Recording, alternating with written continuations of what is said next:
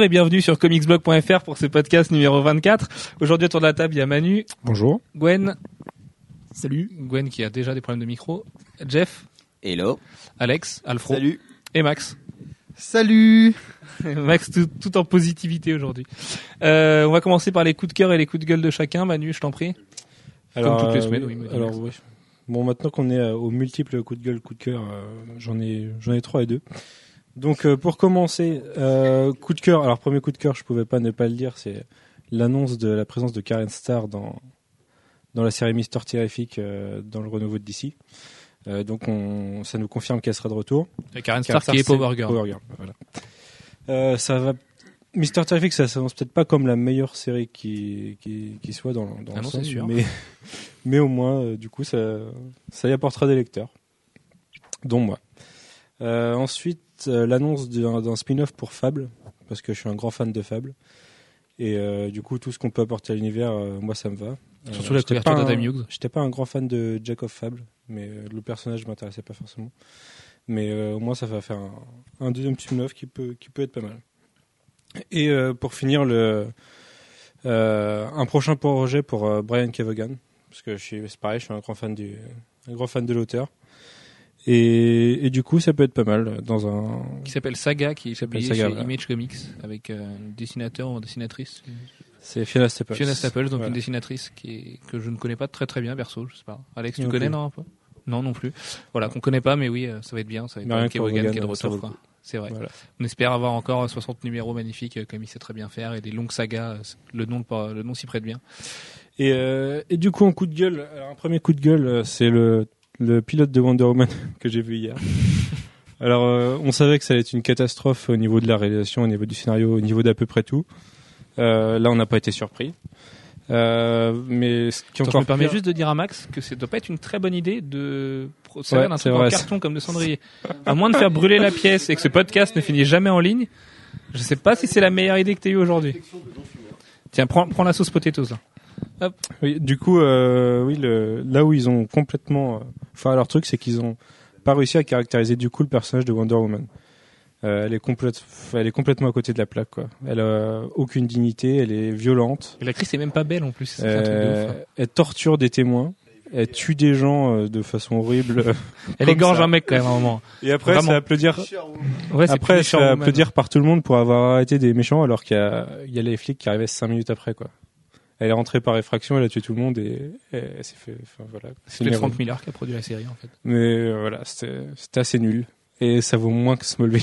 Non, c'était pas assez nul, c'était une grosse merde quoi. C'est pas la- le même genre d'étron que Smallville, mais c'est vrai que c'est bien étronesque aussi quand même. Il y a, il y a rien de bien à retenir. Quoi. Hum, si peut-être les toys Wonder Woman sont jolis quand même. Ouais, mais c'est des vrais quoi. Mais voilà, c'est des vrais Pas tous. Enfin, je pense que la poupée euh, sur laquelle elle s'énerve, c'est pas une vraie. Elle a peut-être été faite exprès pour la série. Ouais, c'est possible. Mais les autres, il me semble que c'est- que des vrais. Ça marche. Et deuxième coup de gueule, euh, c'est le départ de Frank Darabont de Walking Dead. Alors il y en a qui prendront ça pour un coup de cœur, mais euh, ça, ça marque vraiment un déclin complet de la série. Quoi. La saison 1 n'était pas gêne En fait, il, il part pas vraiment de la série, il devient showrunner de la série. ouais, enfin, C'était annoncé plus tard dans la journée qu'il devenait uniquement showrunner et donc du coup qu'il prend du recul par rapport à la série quoi. Il va voilà, la il réaliser. prend du recul. C'est- quand, Bah, euh, Ceci dit, euh, Darabont, c'est un mec qui était excellent au cinéma. Euh, La réelle de la saison 1 de Walking Dead, c'était quand même pas terros quoi. bah, il était Le là. pilote était magnifique. le mais pilote était génial et puis après voilà quoi. C'est- sur sur la réelle, c'était pas foufou quoi. Le, les montages, ça décline. L'épisode 5 et 6, c'est vraiment très just quoi. C'est très très télévisuel quoi. Alors Ouais, que surtout le, le le pilote 6, était vraiment mortel quoi. Le 6 est terrible. Et le 6, ouais, il était vraiment vraiment just. Euh, Moi, je, enfin, je pense qu'il était là pour le 1 et puis après voilà quoi. Il y a peut-être de ça aussi. C'est peut-être pour ça. Se trouve, il a déjà pris du recul avant, mais on le sait pas trop. euh, C'est juste une confirmation quoi. Du coup, à mon avis, je sais pas si ça ira plus loin que la saison 2 et ça sera peut-être pas plus mal. Ouais, bon, on verra. Gwen, coup de cœur, coup de gueule. Promis Manu, un jour, je te fais un podcast de coup de cœur, coup de gueule, toi tout seul. D'accord Tu vas avoir une heure et demie de coup de cœur et de coup de gueule. Vas-y Gwen. Donc euh, en coup de cœur pour moi, ça va être l'arrivée de The Crow chez IDW. Parce que c'est un personnage qu'on voit très peu dans les comics et le fait de le Pas revoir grave. chez IDW, euh, je me fais déjà troller. le fait de le voir chez de IDW pour une nouvelle série puis des rééditions d'anciennes histoires, non, ça, ça, moi je, je suis pour quoi. Donc, euh, donc voilà. Et puis deuxième coup de cœur, ça serait euh, Je vais faire mon fanboy. La nou- le nouveau titre euh, de Michael Turner, Homecoming. Donc voilà, un truc. Pourquoi euh, faire ton fanboy? Non, mais c'est pas comme si tu nous parlais de Michael Turner souvent non plus. Enfin, pas à peu de, près tous les podcasts, mais je vois pas le problème. donc voilà, coup de euh, coup de gueule. Coup de gueule, c'est le Comics for Comics de Marvel. Euh, parce que renvoyer 50 comics euh, Flashpoint pour euh, une variante Fairy Self dont la cover est vraiment moche, ouais. je trouve ça un petit peu euh, exagéré.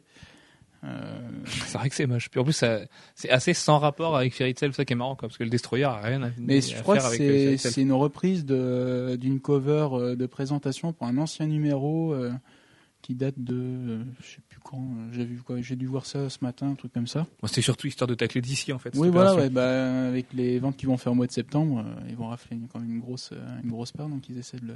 C'est ce qu'on prévoit. Il y a beaucoup de gens qui ont des doutes là-dessus. hein. Il y a une interview de Todd McFarlane sur CBR qui est passionnante à ce propos, où il dit que lui, hein, il comprend éditorialement à quel point ça peut être intéressant de faire ça, Mhm. mais en tant que businessman, c'est du suicide. De lancer 52 titres en même temps, 52 numéros en même temps, pour lui, c'est du suicide. Ouais, enfin c'est McFarlane quoi. Oui, mais bon. Il est meilleur businessman que nous, donc on peut peut-être le croire. Ce qui est dangereux, c'est d'avoir, ah, c'est toujours le même débat, c'est d'avoir arrêté ce qu'il y avait avant, en fait. Toute la continuité qui avait précédé. Mais- Parce qu'encore, ils auraient fait un, un autre univers, en créé un autre comme Marvel avait fait avec Ultimate. Moi, ça aurait pas été gênant. C'est de tout arrêter, tous ceux qui ont suivi les continuités pendant. d'ici il a déjà fait ça. euh, Mais la continuité n'est pas effacée, hein, ceci dit. Hein. Euh, Il y a quelques personnages qui repartent presque de zéro. Superman, par exemple, a l'air d'avoir beaucoup de changements. mhm. Mais euh, tu, reg- tu regardes Green Lantern, c'est quasiment la même chose en fait. C'est la continuité de War of the Green Lantern. Et, euh, Mm. et même s'il y a eu des, des annonces un petit peu, euh, un petit peu surprenantes qui ont été faites là-dessus à San Diego, on y reviendra. Euh, Mais- c'est pas, c'est pas, il a pas bafoué non plus tout ce qu'il avait fait. Bon, ceci dit, c'est le même auteur, donc forcément, même sur Batman, on va retrouver pas mal de choses et tout. Et Même ce qui est étonnant, c'est le nombre de nouveaux vilains, par contre. Moi, je trouve. D'ici, il a déjà fait euh, d'autres fois avant, hein, donc euh, c'est pas leur coup d'essai non plus. euh. Bah, disons qu'ils n'ont jamais fait un redémarrage complet. Euh, Ouais. Enfin, plus exactement avec des numéros 1 pour tout. Euh, en fait, la plupart des séries ont, ont continué sur leur numérotation. Il y en a eu quelques-unes qui, qui en ont changé. Euh, mais Batman, euh, Detective Comics, euh, ça n'avait pas changé de numéro. hein.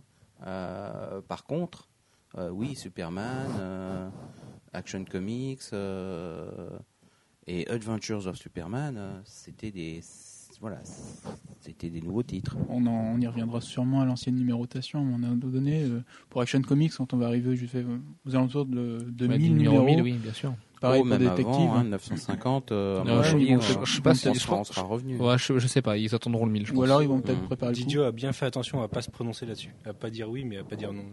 Ah, Évidemment, mais c'est c'est Ah, sûr. disons qu'il y en a un qu'on n'aura probablement pas, c'est quand même le détective euh, 900, euh, parce que euh, on en est au 880. euh, donc euh, le 900 c'est dans un an et demi. Euh, un an et demi, euh, le, le- ouais, ce sera bien tassé. euh. C'est pas, c'est pas impossible. hein.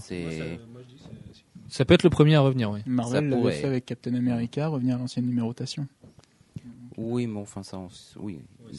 C'est quand. Alors il y, a- il y a un truc qui est assez gag dans le Marvel euh, Previews euh, du euh, pour les commandes de, de septembre. C'est euh, vous avez euh, Amazing Spider-Man style euh, numéro euh, 668, euh, euh, euh, style euh, pour euh, le pour les FF, euh, style numéro non pas pour les FF, ça ça marche pas. Euh, Qu'est-ce qu'il y a d'autre qui, qui a une grosse numérotation Thor euh, sur Journey into Mystery, euh, style euh, 580, je sais pas combien. Ah non, John Tommy, ça c'est 620, ça doit être 623 pour octobre. 623, ou euh, voilà. 624. Oui, 623, 624, 625 qui sont sortis, oui. Euh, voilà. Euh, donc euh, Marvel, pendant que DC euh, annonce le numéro 1, eux, ils appuient sur le fait qu'ils en sont toujours dans la, dans la numérotation euh, normale. Oui, enfin, sauf, pour Cap et Sauf pour Daredevil Cap, et, pour et Daredevil, pour, pour, euh, Punisher et ce genre de choses. les quoi. FF aussi. euh, enfin, les FF, c'est la Future Foundation en même temps. Mais bon. Et mais ça voilà. va revenir. hein, C'est même- plus des gags à la fin. C'est même plus drôle. C'est même plus. Mhm. C'est juste plus galère qu'autre chose ce genre de, de relaunch. Et surtout quand l'équipe change pas, parce que pour le coup de Cap, enfin aussi il y a comme Steve McNiven qui vient au dessin, ça change beaucoup de choses. Même ça devient plus blockbuster au niveau de l'histoire, mais ça reste Brubaker à la tête du titre. Et oui, bah voilà, il y a un film Cap et on remet au numéro 1 Mais plus, c'est, ça, ça a presque plus de saveur en fait, ce genre de relaunch quoi. Bah, c'est surtout que ça vient trop souvent. Bah voilà. En tout cas, en tout cas chez Marvel, ça revient vraiment beaucoup trop souvent. Euh, c'est tous les 30-40 numéros, on y a droit. Donc ça, à la fin, ça devient pénible. Ouais, ouais. Il faut s'en foutre en fait, je pense un peu. Gwen Un autre coup de, coup de gueule aussi, c'est euh, concernant Wally West chez DC, euh, qui serait, qui reviendra pas en tant que Flash. Mais en tant que décédé. Parce que Gwen ne veut parler que d'Aspen et de Wally West. C'est comme ça. Il a, il a un contrat moral qui lui interdit de parler d'autre chose. Donc toutes les semaines, pendant des années, il va vous parler de Wally West et de- et d'Aspen. Et même quand plus personne se souviendra de Wally West, je pense qu'on aura tous 60 ans, il parlera encore du fait que Wally West n'est toujours pas revenu. Mais oui, de toute façon, on aura oublié Aspen avant. Oui, avant Wally, ouais. C'est vrai qu'il y a- il y a plus de C'est chances. dommage d'ailleurs. Du coup, Jeff, coup de cœur, coup de gueule? Euh, coup de cœur, coup de gueule. Alors, coup de cœur, c'est le Mighty Thor 4 qui est sorti cette semaine et qui déboîte, mais alors, C'est c'est bon. monstrueux. ah ouais, non, non, non, mais c'est énorme. Euh, parce que jusqu'à présent, c'était beau, euh, c'était parfois drôle, euh, mais on peut pas dire que ça avançait beaucoup.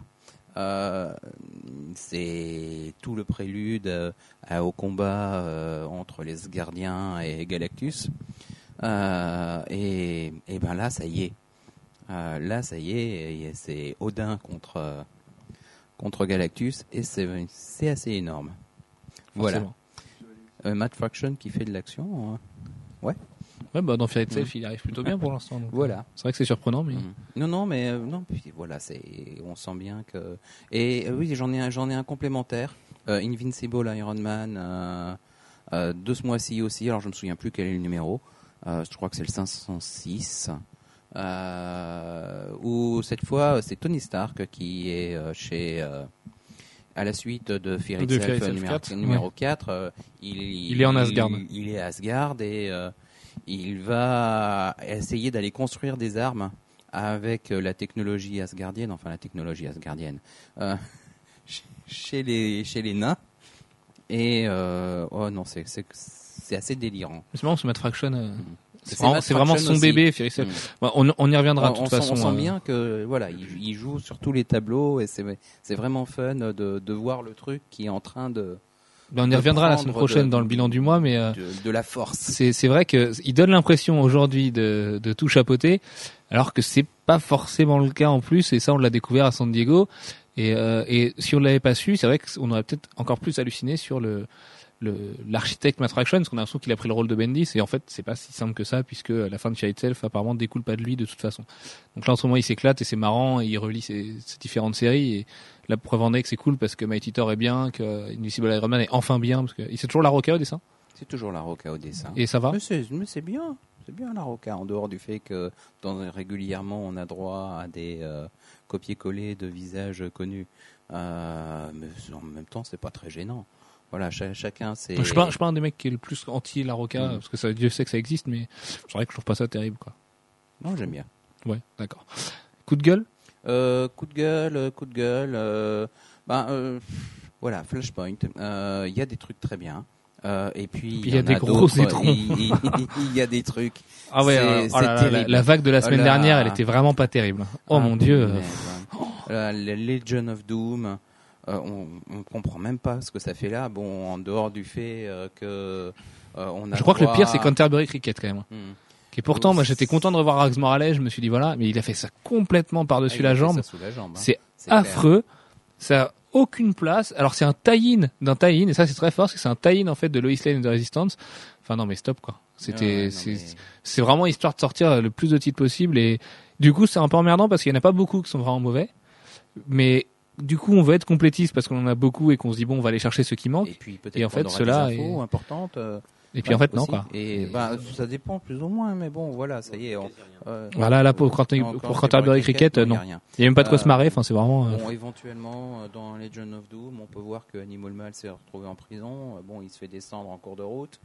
que The Atom, ouais, bah, il a, il a trop joué avec sa, sa naine blanche et puis du coup, il se retrouve avec une jambe en moins. Et puis à la fin de l'épisode, il a une tête en moins aussi, donc c'est pas terrible pour lui. Je Euh, pense que les gens anti-spoiler vont être très contents de ce que tu viens de dire. voilà. Attention, alerte spoiler, n'écoutez pas ce qui vient de se passer. Ouais, c'est vrai. Désolé. c'est pas grave. Bon, mais en même temps, c'est pas. Mais c'est pas des titres de valeur, donc c'est pas très très c'est grave. vraiment. euh, c'est c'est tellement traité. Vengeance. D'accord. C'est tellement, c'est tellement traité sous la jambe que euh, ça n'a pas d'importance. Euh, L'univers Flashpoint, de toute façon, est un univers jetable. Ils vont faire ce qu'ils veulent avec. Euh, et c'est aussi pour ça qu'ils euh, traitent aussi C'est jetable et c'est un petit peu périmé euh, déjà. Donc, euh, voilà. Ils ont bien déjà C'est pour ça qu'ils traitent sous la jambe un certain nombre de, euh, de personnages. Et Le panel Flashpoint à San Diego était une bonne grosse blague quand même. hein. C'était vraiment le truc où tu sens que les mecs ils s'en foutent, mais d'une telle puissance, c'est juste hallucinant à quel point ils accordent aucune importance à leur event. Quoi. Mm. C'est le truc sur la transition Flashpoint de New 52, bah forcément oui, heureusement qu'il y a une transition quand même, Dieu merci. Mais euh, oh là là, mais ils ont intérêt de faire un Flashpoint 5 mais d'anthologie pour pas pour pas que ça sombre dans l'histoire d'un des pires crossovers de tous les temps quoi. En même temps, un panel sur un event qui arrive aux deux tiers de l'event, euh, Ah oui, mais non, parce que justement, t'es aux deux tiers. Le panel Fairy Tail de Marvel, c'était le meilleur panel du week-end. Donc, euh, et au, final, au final, ils ont réussi à annoncer plein de parce trucs. que Quoi. Fear Itself commence vraiment à démarrer. Euh, au numéro 4, il- ça commence Et c'est même pas encore vraiment parti. C'est pas encore vraiment parti. Et c'est ouais, ouais, c'est ça, c'est que c'est pas encore parti. Et ça, c'est et ça, c'est fort parce que du coup, on, bon, pareil, on y reviendra la semaine prochaine, mais on s'attendait à un truc vraiment moyen de Fear Itself et finalement, ça va peut-être être très, très, très bon. Quoi. Et ça, on a fait le bilan de San Diego. Vous pouvez le voir. euh, notre avis là-dessus, on avait fait deux, trois articles de spéculation euh, sur ce qu'allait arriver, notamment sa relation avec Schism et Avengers, euh, Avengers Children Crusade, pardon. Qui est la meilleure série de l'année, allez, disons-le encore une fois. Et ça va être juste j'ai- le, du retard de lecture. le, le mois d'octobre chez Marvel s'annonce juste dantesque. En plus de ça, euh, Mark Millar sera enfin supérieur 5 et 6 en deux semaines euh, à deux semaines d'intervalle. Donc euh, le mois d'octobre, c'est marrant parce que DC va vraiment truster septembre. Mais alors octobre, c'est la contre-attaque et, et Marvel a mis les petits plats dans les grands et je sens que ça va être très très gros. Voilà. Alex, coup de cœur, coup de gueule? Alors, euh, bah, je vais commencer un, par un coup de gueule, du coup. C'est euh, le pitch de la série Mockingbird par Marvel, qui est, à mon sens, la, la plus, le plus beau plagiat du monde. C'est-à-dire qu'il s'agira d'une héroïne qui va à la fac le jour et qui fait euh, l'espionne euh, le soir. Et alias, oui. Voilà, alias. Fantomètre nous dit Max. alors un petit Vespa aussi. euh. Et euh, voilà, c'est c'est pas du tout le, le personnage et euh, ils auraient pu faire ça mieux quoi. C'est euh, enfin c'est une série qui va faire une saison et, et encore surtout que l'ancienne série euh, Hawkeye et Mockingbird était pas trop mal. Hein. Enfin, ce- c'était pas foufou, mais c'était pas mal. au cinéma, euh, à la télé. Ah oui, à la télé, la série Mockingbird série à la télé. Ah oui. D'accord. Ah oui, c'est vrai qu'il y a série Mockingbird à la télé, mais oui, j'ai oublié. Oui, pour euh, ABC Family. Ouais, mais ça va être Teenage Amor, et c'est les deux séries ABC Family, de toute façon, elles ont pas une valeur folle, quoi. Bah, Donc, euh, Et que Jessica Jones, ça va pas être terrible non plus. euh. c- ça, je, Au moins, ils ont le mérite de le faire, quoi. je pense que ça peut être pas mal, surtout s'ils adaptent vraiment Alias de, de Bendis. Mais non, ils, ils peuvent pas. hein. T'es fou, toi. c'est inadaptable à la télé, c'est beaucoup trop adulte pour ça. Je sais pas parce que du coup ça paraît sur euh, ABC et pas ABC Family. Oui, enfin, ABC, c'est pas non plus euh, les. Voilà. Fallait, fallait sur HBO, sur Stars ou des chaînes qui prennent des risques, quoi. Ouais, Mais ABC, attends, euh, dans le genre formaté, c'est quand même pas mal, quoi. c'est pas faux, mais bon, on verra bien.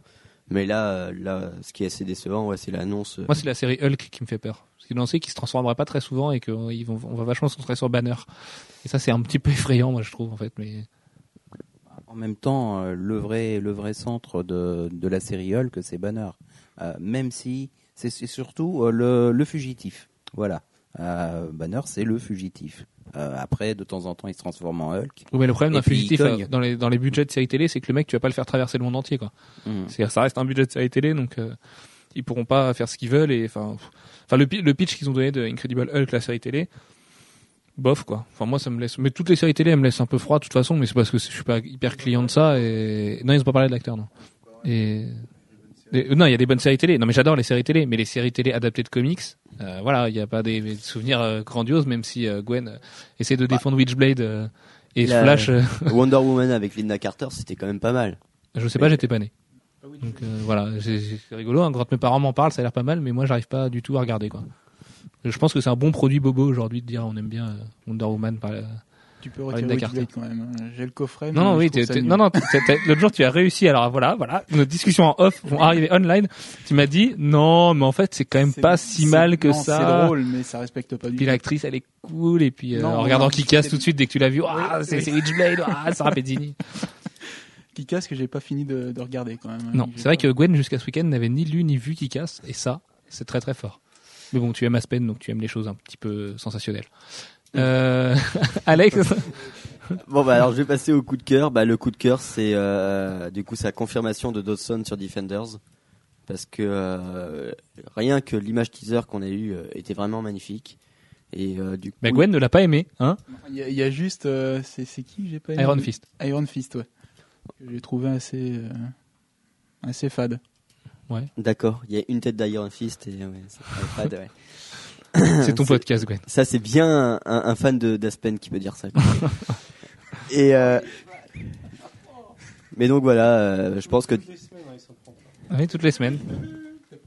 Defenders me paraît être une bonne série, même si le premier vilain, le Hulk noir, euh, je me pose un peu la question de savoir ce que ça va être. Un Hulk noir. Ouais, ouais. bah, c'est un Hulk mystérieux. je pense Bah, qu'ils vont nous ils faire. ont- le Ils ont pas des, dit que c'était Black Hulk. hein. Si, Mais- ils ont dit Ebony Hulk.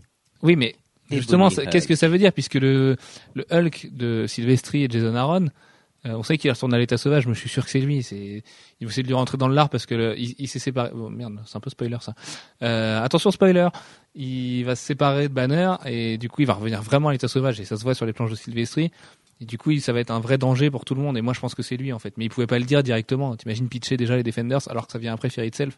Mais ils vont pas mettre un Black Hulk. Ce serait complètement con, quoi. Ah bah, Ils ont- le font, on Ils ont compris que droit. Hulk avec Red Hulk et la, Re- la Red Hulk Family et le- les 46 Hulk et, et Fall of the Hulk avec tous les héros qui se Hulkisent, ça marchait pas du tout. Donc euh, Bah, ils les mettent partout maintenant. ils, sont quand même revenus sur euh, sur autre chose. Red Hulk et finalement ils ont réussi à l'imposer et puis assez logiquement. Enfin, ils, ils passent bien dans les Vengeurs, mais euh, ils vont pas faire un Black Hulk, c'est impossible. Ou alors euh, ils vont droit dans le mur.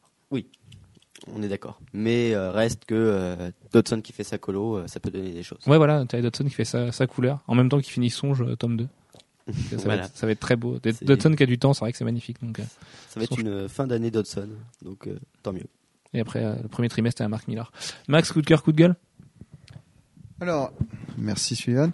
Alors, euh, moi, un premier coup de cœur, ça va être euh, donc l'intervention d'Andrew Garfield euh, à la Comic Con. Qu'est-ce que j'ai même- mal dit, Andrew Garfield? Ah, Tu rigoles déjà avant mon intervention. ouais. Non, C'est pour ça. Et euh, ouais, j'ai trouvé ça super intelligent de, de faire ça. Je pense pas que ce soit lui qui, ait- qui a décidé de faire ça, forcément. Donc c'est euh, c'est hyper euh, marketing tout ça, mais je trouve ça intelligent d'avoir fait ça, l'intervention d'un cosplay. Puis on en, comme tu disais, Steven dans l'article, il y a, un- il y a un air euh, Civil War à fond. C'est euh, je trouvais ça vachement magique en fait pour se mettre les fans dans la poche et c'est très intelligent d'avoir fait ça. Et puis je trouve qu'il le fait plutôt bien. Moi, c'est vrai que maintenant, ben, je, je le vois en Spider-Man, ce mec là, je je, je, l'aime vraiment maintenant. Ouais, c'est vrai. Il y a un petit côté euh, teenage boy sympa, euh, très très Ultimate Spider-Man toujours, mais, euh, mais moi je l'aime beaucoup. hein. Je trouvais ça intelligent. Et euh, deuxième coup de cœur, donc c'est le trailer de Holy Terror. Euh, je pense que ça va être euh, ça va être vraiment un, un massacre euh, ce, ce, ce truc-là. C'est- Qu'est-ce qu'il y a? Ça va être la série la plus fasciste de l'année. Par Et contre, ouais. paradoxalement, ça va être mortel, quoi. Puis Là, c'est ça a l'air- beau, quoi. Ça a l'air Putain, hyper beau. La preview, c'est, c'est vraiment. la, euh, la preview est magnifique. bah, le truc, c'est que euh, Miller, on a cru qu'il avait sombré dans l'alcool et, temps, ouais. et la drogue l'année dernière. Enfin, non, il y a quelques mois. Avec la preview de Xerxes dans Dark Horse Prison qui était juste, mais affreuse, mais ouais, un point. Où c'était, mais c'était un scandale d'avoir un truc aussi moche. Je me souviens de l'avoir regardé avec Alfro et En fait, c'est parce qu'il bossait sur Holy Terror. Et en fait, c'est parce qu'il devait faire Holy Terror à côté. Enfin, ça fait 10 ans qu'il le fait, même un Mm. peu plus. Mais, Mais Et- ouais, mais on, on voit qu'il s'est fait plaisir là. Ça sent Dark Knight retourne un peu à balle quand même. Ça... Ah oui, c'est très. Bah, à la base, c'était une histoire de Batman qui s'appelait Batman versus. Ouais, donc, c'est ça. euh, Et qui a pas été accepté. Du coup, ils ont. on se demande euh, pourquoi. On se Après, demande pourquoi. On nous a peut-être présenté les plus belles cases parce que c'est vrai que Miller des fois fait des belles cases et le reste c'est- tronesque autour. Après- oh le troll. Faut, faut être honnête. Ouais, je sais pas. Je suis pas forcément d'accord. Je Non, pense moi non a- plus. Mais je pense que c'est son. Miller, donc. je euh, pense que c'est son style qui est comme ça. Que des fois, tu peux. Des fois, c'est un peu brouillon. Tu veux dire là, au niveau du trait. Ah non, des fois c'est vide. Mais c'est tout le temps vide, Miller. hein. Mais c'est. Non, non, mais vide. Troll. Non, mais même pas. C'est c'est pas du troll de dire que Frank Miller ne, ne dessine pas euh, excellemment bien. Bah, non mais arrête. ah, si, non, il c'est pas. hyper bien, Frank c'est- Miller. c'est peut-être pas le dessinateur le plus technique et le plus précis et genre de choses, mais c'est quand même un artiste. C'est Non, un mec non, il a, patte, il a une sacrée personnalité au niveau du trait. hein. Je trouve que c'est, euh, c'est hyper prenant plutôt que de, de tous ceux qui font comme Moebius, là, Quietly, tout ça. Mais c'est quoi ce Bataille de trolls. non, en plus j'aime bien Quietly. On va mais- sortir nos gourdins. mais ce que je veux euh, dire, c'est que tu vois, il a une patte au moins qui est reconnaissable tout de suite. Tu vois un dessin de Miller, euh, tout de suite tu le sais.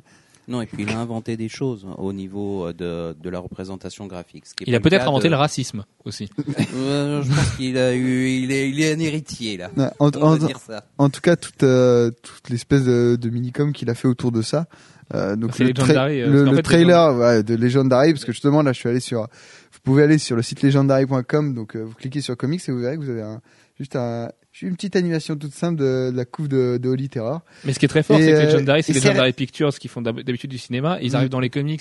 Les mecs, ils signent Matt Wagner, Paul Pope, Frank Miller, c'est quand même pas les trois plus gros manches et les mecs qui veulent bosser avec personne.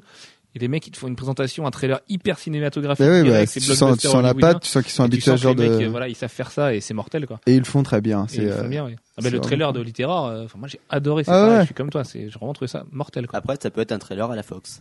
Ça veut dire que c'est super bien le trailer, mais le film est tout pourri. Arrête, espèce Mais, de ouais, mais là aussi tu trolles. Ah non, mais c'est vrai en plus. Hein. Objectif, allez. le- le- Non mais a- non mais t'as raison, Ouais, c'est en possible temps, encore. Mais X-Men euh, First Class. Oui, mais c'est parce que comme il aime pas Miller, dès qu'il a une occasion de taper sur Miller, euh, ouais et et, et tu tu vois, je pense qu'il y, a- pas vraiment de sur- surprise. euh, on va pas vraiment avoir de surprise. Tu vois, on s'attend à un truc qui est fasciste et ultra violent et qui euh, graphiquement est assez. déjà avec un héros qui s'appelle le réparateur, quoi. Enfin, Ouais, le mec, voilà. euh, Je vais réparer la société. c'est, ouais, The Fixer, ouais. C'est assez hallucinant le. En fait, de- que des gens qui acceptent de sortir ça, c'est, c'est, c'est de la folie parce que c'est un plaidoyer. Mais non, euh, parce qu'ils savent que ça va se vendre, parce que justement, c'est en plus, je pense que le fait que le titre ait été refusé, ils vont faire en sorte que ça sache, tu vois, de, la, la- bouche à oreille, et ça, c'est vendeur, parce que c'est le truc, euh, un peu comme quand tu dis à un gamin, fais pas ça, touche pas ça. Euh, le, le premier truc qu'il va avoir envie de le faire, Et bah, puis avec, Miller, t'as pas besoin de faire beaucoup de com. Hein. Son Non, nom, son nom. euh, bah ouais, rien comme- que le nom. Il y a euh, suffisamment de monde qui attend euh, le prochain Miller. et Moi, j'ai, très hâte de voir en France qui va oser le publier. Parce qu'en France, il y a pas mal de frilosité en général sur les séries ultra violentes et surtout Delcourt, je politiques. bien, moi, proposer ça. Bah, moi, je, pense- je pense à Delcourt ou à Milady. Graphics. Je serais Ouais. pas étonné que Delcourt le publie. Je pense que. Milady Graphics, après avoir fait du No Hero, du Warren Ellis et des choses comme ça, peuvent le faire. Et, ou Delcourt, ouais. Mais je vois pas quelqu'un d'autre euh, se risquer là-dedans, surtout pas Panini.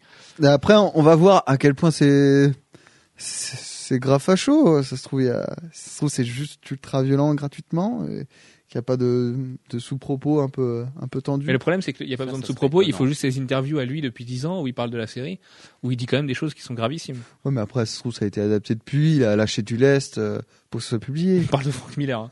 Lâcher du lest et Frank Miller dans la même phrase, je suis pas sûr. Mais, euh, Ouais, non, mais ça va être mortel, c'est clair que ça va être mortel. Non, moi, je suis sûr que je vais m'éclater en le disant. Faut, c'est- faut se détacher un peu des, euh, D'ailleurs, à ce sujet, le, Miller, faut- le bouquin euh, Frank Miller Tragédie urbaine qui est publié chez les Moutons électriques, écrit par Jim Lenné, est excellent. Et euh, lui explique vraiment sa vision de Miller dedans et comme quoi en fait c'est un gros branleur qui s'amuse. Et c'est assez marrant de le qui voir. s'amuse comme ça. à provoquer, ouais. Voilà, qui s'amuse, ouais, quand tu fais des séries. Il Quand y en a il- pas mal des, des auteurs ou des, des trucs comme ça. Il y en a, il y en a plein qui font la même remarque à propos de Céline. C'est l'auteur qui euh, Oui. Qui est parti dans le fascisme et euh, ils sont tous là à dire mais non mais il fait juste ça pour la provoque. Bukowski c'était pareil. Il racontait dans Souvenir d'un pas grand chose comme quoi euh, il faisait juste ça pour euh, pour faire chier quoi en gros. Et Miller en plus, tu sens que ça, pourrait être un peu dans le genre ouais. peu. C'est clair. Euh, Et pas de coup de gueule. sinon. Et pas de coup de gueule, ouais, non? Non, non, vraiment pas. Très bien. Ok, Je viens de découvrir que j'ai un fond d'écran euh, sur, mon, sur mon Mac et c'est très bizarre en fait. Je pense que c'est toi, Max, qui m'a fait des, des mauvaises blagues. Euh, mon coup de gueule à moi, bah, c'était le Comics for Comics aussi parce que je trouve ça un petit peu. euh, c'est un peu, euh, on en a une plus grosse que vous, donc euh, voilà. Euh, Filez-nous 50 titres, on vous en file un avec un truc moche, mais c'est pas grave, vous serez content quand même. Ça, surtout quand on voit le prix que ça coûte, ouais, tout ça, ça, ça fait un peu mal au, au derche, mais euh, c'est pas pas terros. Et sinon, bah non, j'ai pas trop trop de coup de cœur a priori. Si, bah, l'énorme foutage de gueule de, de Capcom, mais en fait, le truc c'est Capcom, c'est tellement leur habitude de vendre des jeux en kit Ah oui. que quand ils vendent des kits de kits, plus personne s'étonne. Donc là, les mecs, ils proposent de vendre un mode de jeu qui permet d'avoir une barre de vie infinie, mais qui est déjà disponible dans les options. Donc en fait, faut qu'ils expliquent qui, aux gens, enfin comment légitimer aux gens qui vont enlever ce mode-là dans les options pour le revendre après, quoi. Mais c'est juste de la folie en fait. Mais je suis sûr que ça va marcher en plus, qu'il y a plein de gens qui vont l'acheter. Donc euh, ça, c'est comme le coup de vendre des costumes à 5 dollars, ou des, des persos à 5 dollars et des, packs de costumes, pareil, trois costumes 5 dollars. Enfin, faut pas se foutre de la gueule du monde et tirer, tirer sur cette corde-là, c'est un peu con, surtout que niveau costume, ils ont été vendre le Thor de par Kirby euh, en tirant bien sur la corde sensible avec, à un prix exorbitant, mais ils ont mis des costumes super underground, enfin super underground, super euh, confidentiels comme le comme le Punisher Captain America d'Ariel Olivetti et Steam Attraction, il me semble. Pendant, juste après Civil ouais. War et et enfin voilà et ça c'était génial d'avoir fait ça de base dans le jeu donc euh, vendre après des costumes comme enfin de Thor Kirby c'est c'est minable mais bon euh, c'est Capcom donc c'est Ouais, moi je trouve c'est ça dommage tu vois qu'il est parce qu'il se battait comme Cap du coup avec c'était censé être Frank Castle. Oui, par contre, ouais, c'est vrai qu'il se battait comme Cap. Mm. Oui, mais c'est vu qu'il n'y a pas le Punisher dans le jeu, c'est pas grave finalement, tu vois. Ça, permet, ça, ça permettait aussi de se dire qu'il y avait Frank Non Castle mais avec le genre d'uni- c'est pour dire avec ce genre d'univers il pourrait tellement rajouter des personnages et se faire plaisir. hein. plutôt que de faire leur mais, ils gros vont, bâtard. mais ils vont le faire. hein. Là, là, on est qu'à la version Ultimate. hein. Après, il y aura le Super Ultimate. euh, super- on a un lecteur Il y a un dit, euh, commentateur qui a vu ça. Ouais. c'était excellent parce que c'est des vrais, c'est des vrais préfixes et suffixes que Capcom a déjà mis à ses jeux. Oui, oui, Mais ils sont faire. capables de te vendre le même jeu pour des prix la première fois à 70, la deuxième fois à 40, la troisième fois à 30, la dernière fois à 20 et après en téléchargement, tu vois. Mm. Et le jeu, ils vont le sortir 5 6 fois, il y aura plein de personnages mais bon, mais il y a Rocket Raccoon donc ça va être trop bien quand même mais c'est c'est clair qu'ils se foutent un peu de la gueule du monde. Et mon coup de cœur pour enquiller parce que ça fait un moment qu'on est sur les coups de cœur et les coups de gueule, c'est Kevin Fitch qui parle de la continuité de Hulk dans les Vengeurs euh, qui dit que Hulk va être plus enfin il il va s'être passé plusieurs années entre Hulk et les Vengeurs que celui-ci sera plus petit dans la version de Louis Leterrier avec Edward Norton parce que il aura il, aura un petit peu appris à se maîtriser et qu'on devrait voir le visage de Mark Ruffalo dans la transformation et c'est vrai qu'en fait quand tu regardes le, premier poster tu distingues quand même un petit peu un visage derrière le menton et le nez et les yeux et je trouve ça assez euh, assez burné de, de changer pas mal de choses par rapport à un film Marvel Studios parce que pour l'instant ils sont quand même dans une continuité stricte où Robert Downey Jr. il a la même tête dans Iron Man 1 2 euh, dans les Vengeurs il aura la même dans le 3 et peu de temps ou peu de choses auront bougé finalement et là de Du coup, il y aura le même temps entre Iron Man 2 et les Vengeurs qu'entre euh, Incredible Hulk. Ça, c'est un peu le problème, c'est qu'on sait qu'Incredible Hulk et Iron Man 2 se passent au même moment, parce qu'ils en parlent vraiment dans Iron Man 2. Donc, qu'il soit passé plusieurs années euh, entre Hulk et les Vengeurs, mais qu'il s'en soit pas passé plusieurs euh, entre entre Iron Man 2 et les Vengeurs, c'est un petit peu étrange. Ceci dit, j'étais à la Projo de Cap hier, et dans la Projo de Cap, on voit de- Dominique Cooper qui joue Howard Stark, qui a oh, une trentaine, une quarantaine d'années. En 1939, et du coup, légitimer le fait que Tony Stark ait cet âge-là en 2008, c'est très compliqué. Faut que le mec, ce soit Hugh Hefner et qu'à 80 ans, il ait une forme de ouf parce que faut pas que son gamin, il l'ait eu trop tôt dans sa vie. Et Il a ça- peut-être congelé son sperme. et il a peut-être congelé son sperme, c'est la mode de congeler les choses dans les Vengeurs. Euh, et, et du coup, c'est assez dur à légitimer. Et, et pff, Et voilà. En même temps, euh, il y a des souvenirs ah, oui, de, du papa qui parle au fils. Donc, euh, Dans, dans Iron Man Ah dans oui, 2, Iron c'est Man vrai, 2. dans Ah oui, Iron dans Man Iron Man 2, 2, ouais, c'est vrai. ouais. Il doit avoir souvenirs, 10 c'est- ans et l'autre doit en avoir caméra. 40. 40. Tony Ouais, c'est ne vrai, touche pas ça. Ah oui, c'est vrai. Ouais. Et bah du coup, voilà, il est même pas très vieux dans, dans Iron Man 2. Donc, Bon euh, bah du coup c'est mal parti, les Vengeurs Mais- ce sera nul. mais mais non, mais en fait, c'est enfin tout ça pour dire qu'on s'en fout de la continuité au niveau. de- La- la- bah, 30 39 et 2008, euh, enfin non, c'est compliqué quand même. C'est ça, ça reste compliqué. Enfin, tu vois, moi ma grand-mère elle est née en 39 par exemple. Donc euh, de- bref, on s'en fout de ma grand-mère, mais euh, tout ça pour dire que de toute façon on s'en fout de la continuité temporelle dans les Et films. ta grand-mère? C'est c'est comme c'est comme dans dans l'univers Marvel en général. On n'accorde pas trop d'importance à ça, on compresse le temps un peu à loisir et puis c'est rigolo. Enfin, tout ça pour dire que je trouve ça cool qu'ils aient qu'ils osent euh, un peu changer les choses et que Mark Ruffalo arrive avec un Hulk un petit peu différent de celui de, En de même temps, euh, Hulk, dans chaque film, il a été différent. Donc, euh, Oui, mais là, le truc, c'est que c'était le premier film de Marvel Studios. Non, le deuxième, parce que c'était sorti juste après Iron Man. Mm. Mais euh, du coup, tu vois, c'est que c'était quand même un peu une pierre angulaire la pour eux. Et, avec le dernier au et moins. voilà. Alors que le film d'Angly, il avait, enfin, si, c'était un personnage Marvel, mais c'était pas Marvel Studios du tout. Et du coup, on s'en fout un peu, quoi. Surtout que le film après, comme pas il maîtrise ses donc, euh, pouvoirs, il est plus petit, tout ça, ça, ça peut justifier, tu vois. Ah oui, le coup de l'énervement, tu parles d'Angly, Ouais. quand plus il s'énerve. Oui, mais ça, ça, ils l'ont pas gardé. Et c'est pas pour ça, en fait, a Mais priori. peut-être qu'on va avoir une surprise. Mmh. Non. Bref, euh, on va on va enquiller sur le thème du jour, les, pod- les les podcasts underground. Oui, il est bien underground celui-là, il est bien trop lesque aussi.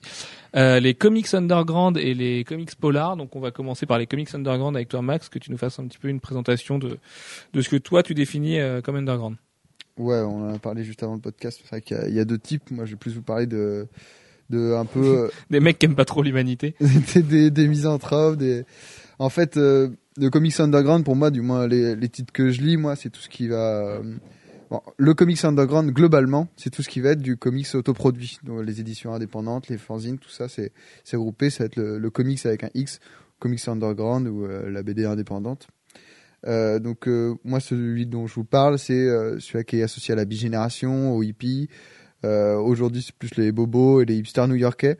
Euh, mais c'est euh, c'est souvent présenté comme une sorte de contre-courant culturel. Euh, donc euh, à, à- l'opposé de la, culture populaire, même si euh, certains titres de comics underground sont devenus bah, tellement populaires finalement qu'ils se retrouvaient à être distribués de la même manière que que les comics mainstream en fait.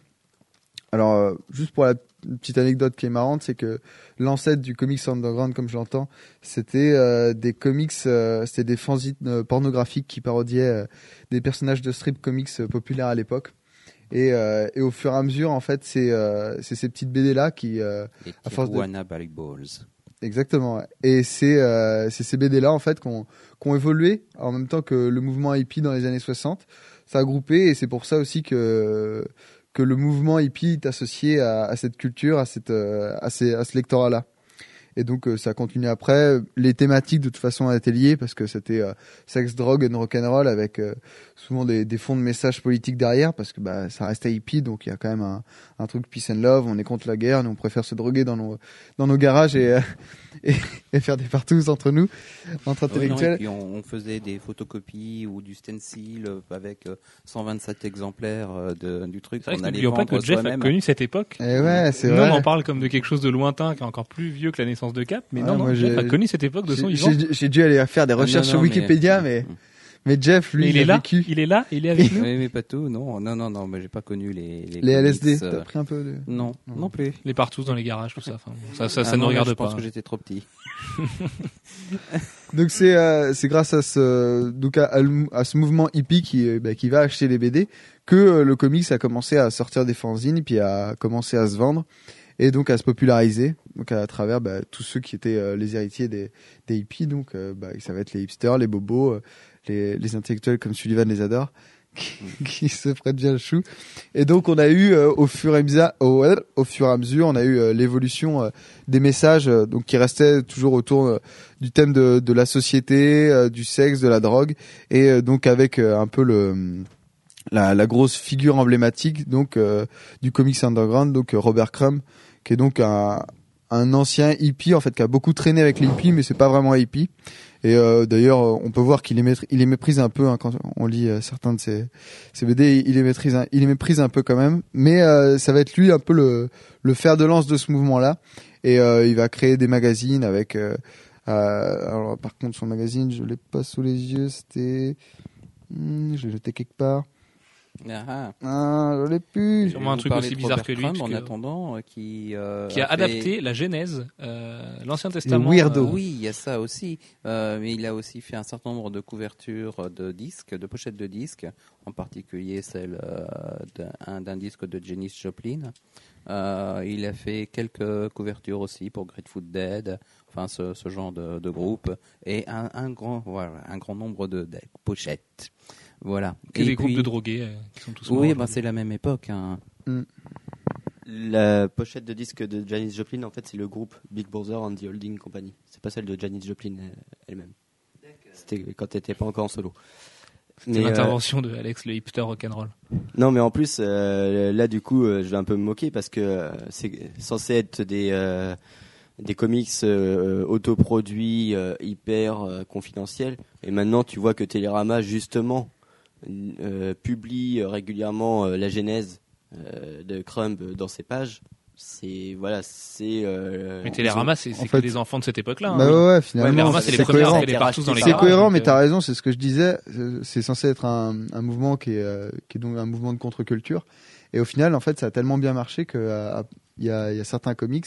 bah, à l'époque, c'était Robert Crump, même encore aujourd'hui. Maintenant, t'as Daniel Clow, qui sont tellement euh, populaires, ça marche tellement bien, bah, qui sont distribués comme euh, comme euh, des gros euh, comics mainstream. Donc du coup, ça perd un peu son sens, mais le message est toujours là. C'est toujours. euh, Enfin, c'est jamais, le c'est jamais que la représentation de l'évolution de ce mouvement-là. Tous les mecs qui étaient, euh, qui prenaient du LSD en 73, ils sont encore star cravate aujourd'hui à la tête de banque. Hein, donc, Oui, euh, c'est vrai aussi. c'est jamais, c'est jamais que la même chose, mais dans ce microcosme de la bande dessinée, quoi. Et euh, Robert Crumb était plus connu à une certaine époque en France qu'au- qu'aux États-Unis. Euh, parce qu'il y a toujours ce côté euh, euh, plus culturellement correct de la contre-culture euh, vu de chez nous. Mais, euh, mais t'as raison, euh, pour remonter ce que tu disais aussi, le fait que c'est devient populaire, même maintenant les, les maisons d'édition, bah, Marvel et DC, tu vois, alors ça je suis pas sûr, mais les graphiques novels dans ce genre de maison d'édition, c'est pas récent.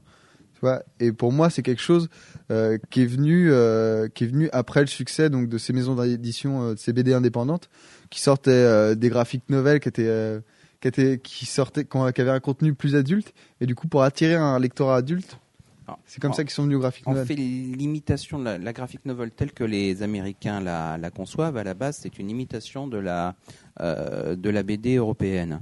Euh, qui sort avec des albums complets. Mais graphic novel, c'est comme Et- geek, c'est un mot fourre-tout. Ou, euh, Voilà. en, fait- en ce que toi, ce que euh, toi t'appelles graphic novel, c'est des comics qui vont être en relié, qui sont un peu plus adultes. Par exemple, Watchmen, par exemple, pour moi, c'est toi, un Watchmen, graphic, pour moi, c'est un graphics novel. euh, dans les plus récents, bah, le Joker ou Lex Luthor de Libermero Mais et le problème, c'est que c'est un, des Ouais, nouvelles. Marvel Noir, pour moi, c'est des, euh, ouais, mais c'est un peu novels. prout-prout comme appellation. En fait, qu'un graphic novel, c'est jamais qu'un comics. Enfin, c'est que des comics. En vois, fait, c'est, euh, ça reste, pour moi, c'est le ton qui change, un ton plus adulte.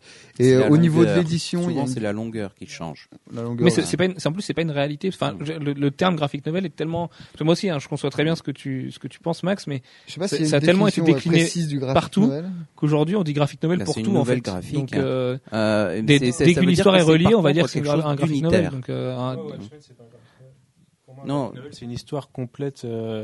C'est pas En par numéro, fois. quoi. C'est pas par Mm. single, c'est une, une grosse histoire complète. ça c'est l'autre définition. Alors, du coup. Wikipédia nous Max, donne graphic euh, novel, la définition de graphic novel. Donc, c'est une œuvre narrative dans laquelle l'histoire est transmise au lecteur en utilisant la bande dessinée. Voilà. Bah, En voilà. fait, ça veut Donc, rien une- dire. C'est une BD. C'est des comics. Donc une BD, donc quoi. moi, quand je pense graphic novel, je pense plus au niveau de la forme en fait. Donc euh, la longueur, donc c'est un one shot pour moi. Et c'est euh, c'est l'édition aussi qui est plus soignée parce que bah, là c'est pareil euh, culture télérama on va dire avec un bel objet, une belle édition. Et puis il y a le terme de graphisme. Alors pareil il faut que ça soit pointu à ce niveau-là. Pour moi, techniquement, graphic novel, c'est le roman illustré, c'est-à-dire qu'on a un roman avec des images façon Stardust de Gaiman.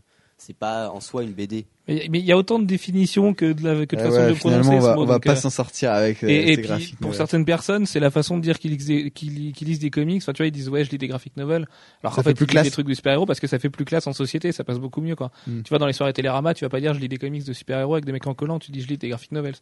Et, et Bah, c'est, vraiment un terme pour tout, quoi. de euh, d'acquérir des lettres de noblesse pour le comics.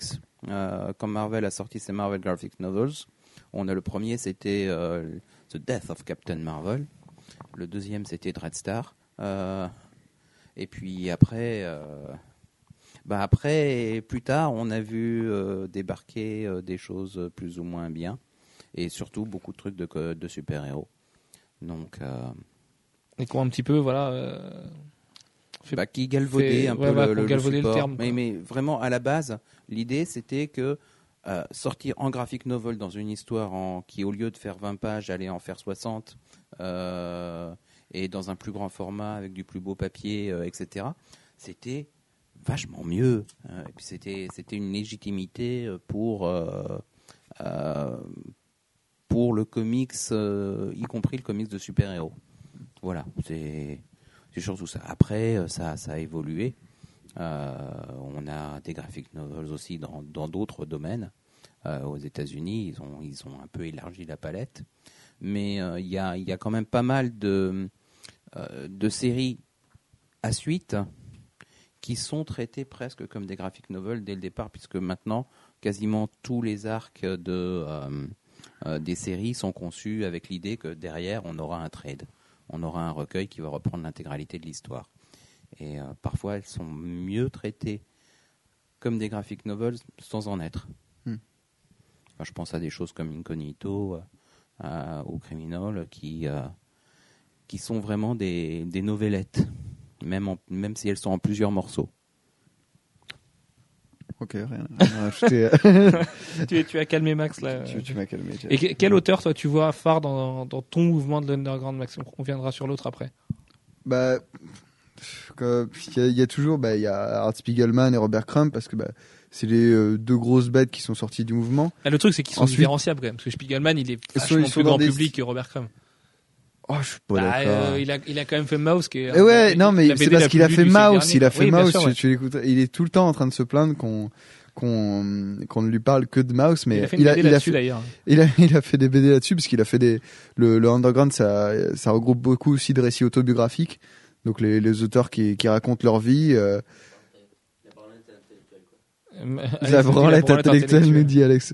Je suis pas forcément d'accord. De la branlette intellectuelle en fait quand quand ils donnent leur leur avis sur la société c'est vrai que je trouve ça un peu euh, je trouve souvent souvent ça assez prétentieux parce que les mecs en plus c'est des espèces de misanthropes qui détestent tout le monde et euh, et ils disent ouais mais pourquoi t'aimes pas les gens toi connard? Tu vois c'est c'est un, un peu c'est un peu ce qu'on peut reprocher souvent euh, aux récits autobiographiques, mais il y a des, euh, il y a des, euh, des graphiques nouvelles euh, autobiographiques qui sont vraiment très pertinentes dans le sens qu'ils racontent plus euh, ses histoires de vie et pas euh, sa philosophie.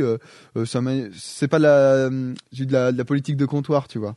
Bah, ce que Crum fait en fait, lui, c'est vachement détaché de ce mouvement-là. Euh, les œuvres qu'il fait actuellement, c'est des œuvres assez éloignées justement du, du côté très sombre des, des clauses et, et compagnie. C'est vrai que Close, on, on peut lui reprocher ça aussi. Même la, la nouvelle génération, c'est euh, la petite bande. Alors, je sais qu'il y a Joe Matt, il y a Chester Brandt et il y a Seth. Et en fait, c'est euh, trois, euh, trois potes qui font beaucoup de récits autobiographiques, surtout Joe Matt. Et euh, Joe Matt, c'est vraiment, c'est tellement de la branlette intellectuelle que le mec raconte en fait euh, euh, comment, euh, combien de temps il passe à se branler par jour. Et il fait vraiment ça. Et, donc, euh, il est dans une espèce de constat euh, de, de sa propre obscénité sexuelle. Il peut pas s'en sortir. Euh, Il enregistre des pornos ou il fait des montages en VHS pour couper les têtes des, des mecs pour avoir euh, que les plans qu'il veut et qu'il Là, excite. c'est Bridget Jones, mais euh, en négatif. En, en négatif, ouais, c'est un peu ça. Il raconte son, son histoire avec son ex qui est passé. Ouais. Mais Joe Matt, il est grave. hein. Il est vraiment très très grave. Et il a été coloriste pour Batman, il me semble, sur euh, certains euh, numéros. Ah. Il s'est fait un peu de fric comme ça aussi. Et donc ils sont avec Seth et Chester Brown et euh, tous les trois, c'est des passionnés de BD. Ils parlent de BD, ils parlent de leur vie. Euh, au niveau du dessin, c'est plutôt classique, mais euh, en fait, c'est surtout que c'est très drôle. C'est c'est le, le gros point du truc parce que les mecs ont tellement des vies de losers des fois. euh, T'es là, c'est euh, Ouais, mais euh, justement, la nouvelle génération, c'est ça. C'est c'est, euh, beaucoup de noir et blanc autobiographiques Ouais. euh, qui pleurent euh, qui pleurent un peu sur leur compte. T'as raison dans le sens où mais mais il y a pas que ça. hein. Même Daniel Clove, c'est pas que ça parce que des fois oui. Bah, Il y a le il- de la mort, par exemple, qui est un peu différent. Mais... Ouais, cette espèce de, de réécriture de Spider-Man qui, qui se détache un peu du lot, mais, mais je pense aussi David Boring, où à chaque fois on sait pas, parce que Daniel il est souvent entre l'autobiographique et le récit fantasmé, donc on, on sait pas vraiment qu'est-ce qui est vrai, qu'est-ce qui est pas vrai dans cette histoire. Moi, moi j'aime bien lire ça. Moi, ce qui me, ce qui me botte aussi dans, dans la plupart de, du comics underground, c'est que c'est très soigné. Euh, c'est bah, c'est lecteur Télérama, c'est caricature en- encore, mais c'est vrai que ça, ça représente bien ce que je veux dire dans le sens où, où les gens ils attendent un, un beau papier, ils attendent de belles couleurs.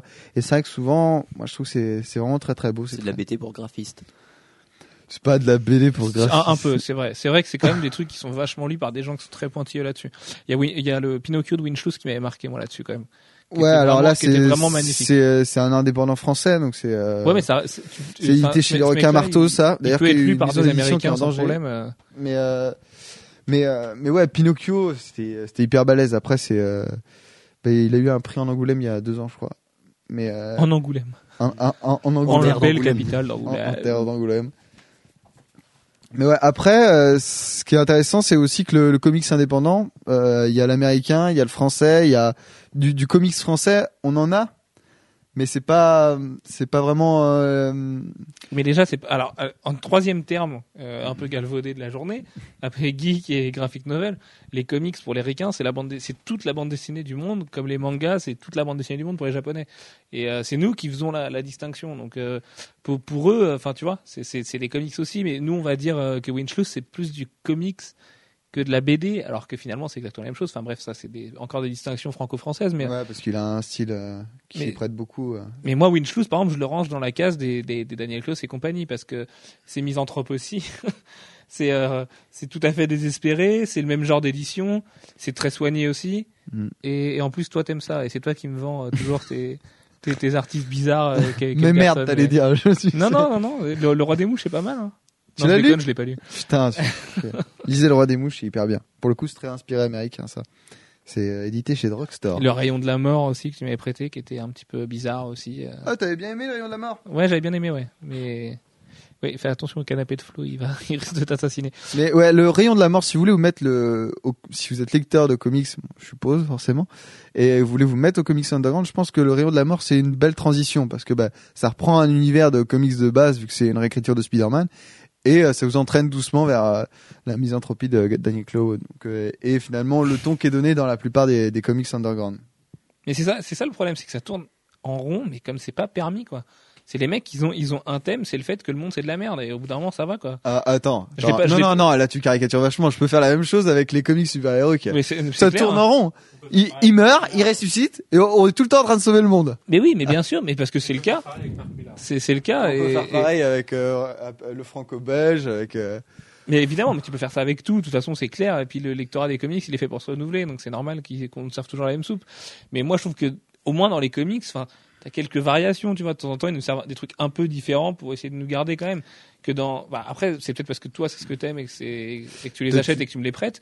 Mais moi, je trouve que c'est tout le temps, surtout Daniel Klaus, c'est tout le temps pareil. quoi. Surtout Daniel Clos. Mais c'est vrai que c'est le plus populaire, et c'est vrai que moi je trouve que c'est le celui-là qui répète tout le temps un peu le même schéma. Euh, Celui-là qui? Celui-là qui répète un peu tout le même, tout le temps le même schéma. bah, C'est un des rares qui a adapté à Hollywood déjà. Avec Et, euh, World. Ouais, avec Oswald, qui est, euh, qui est quand même super.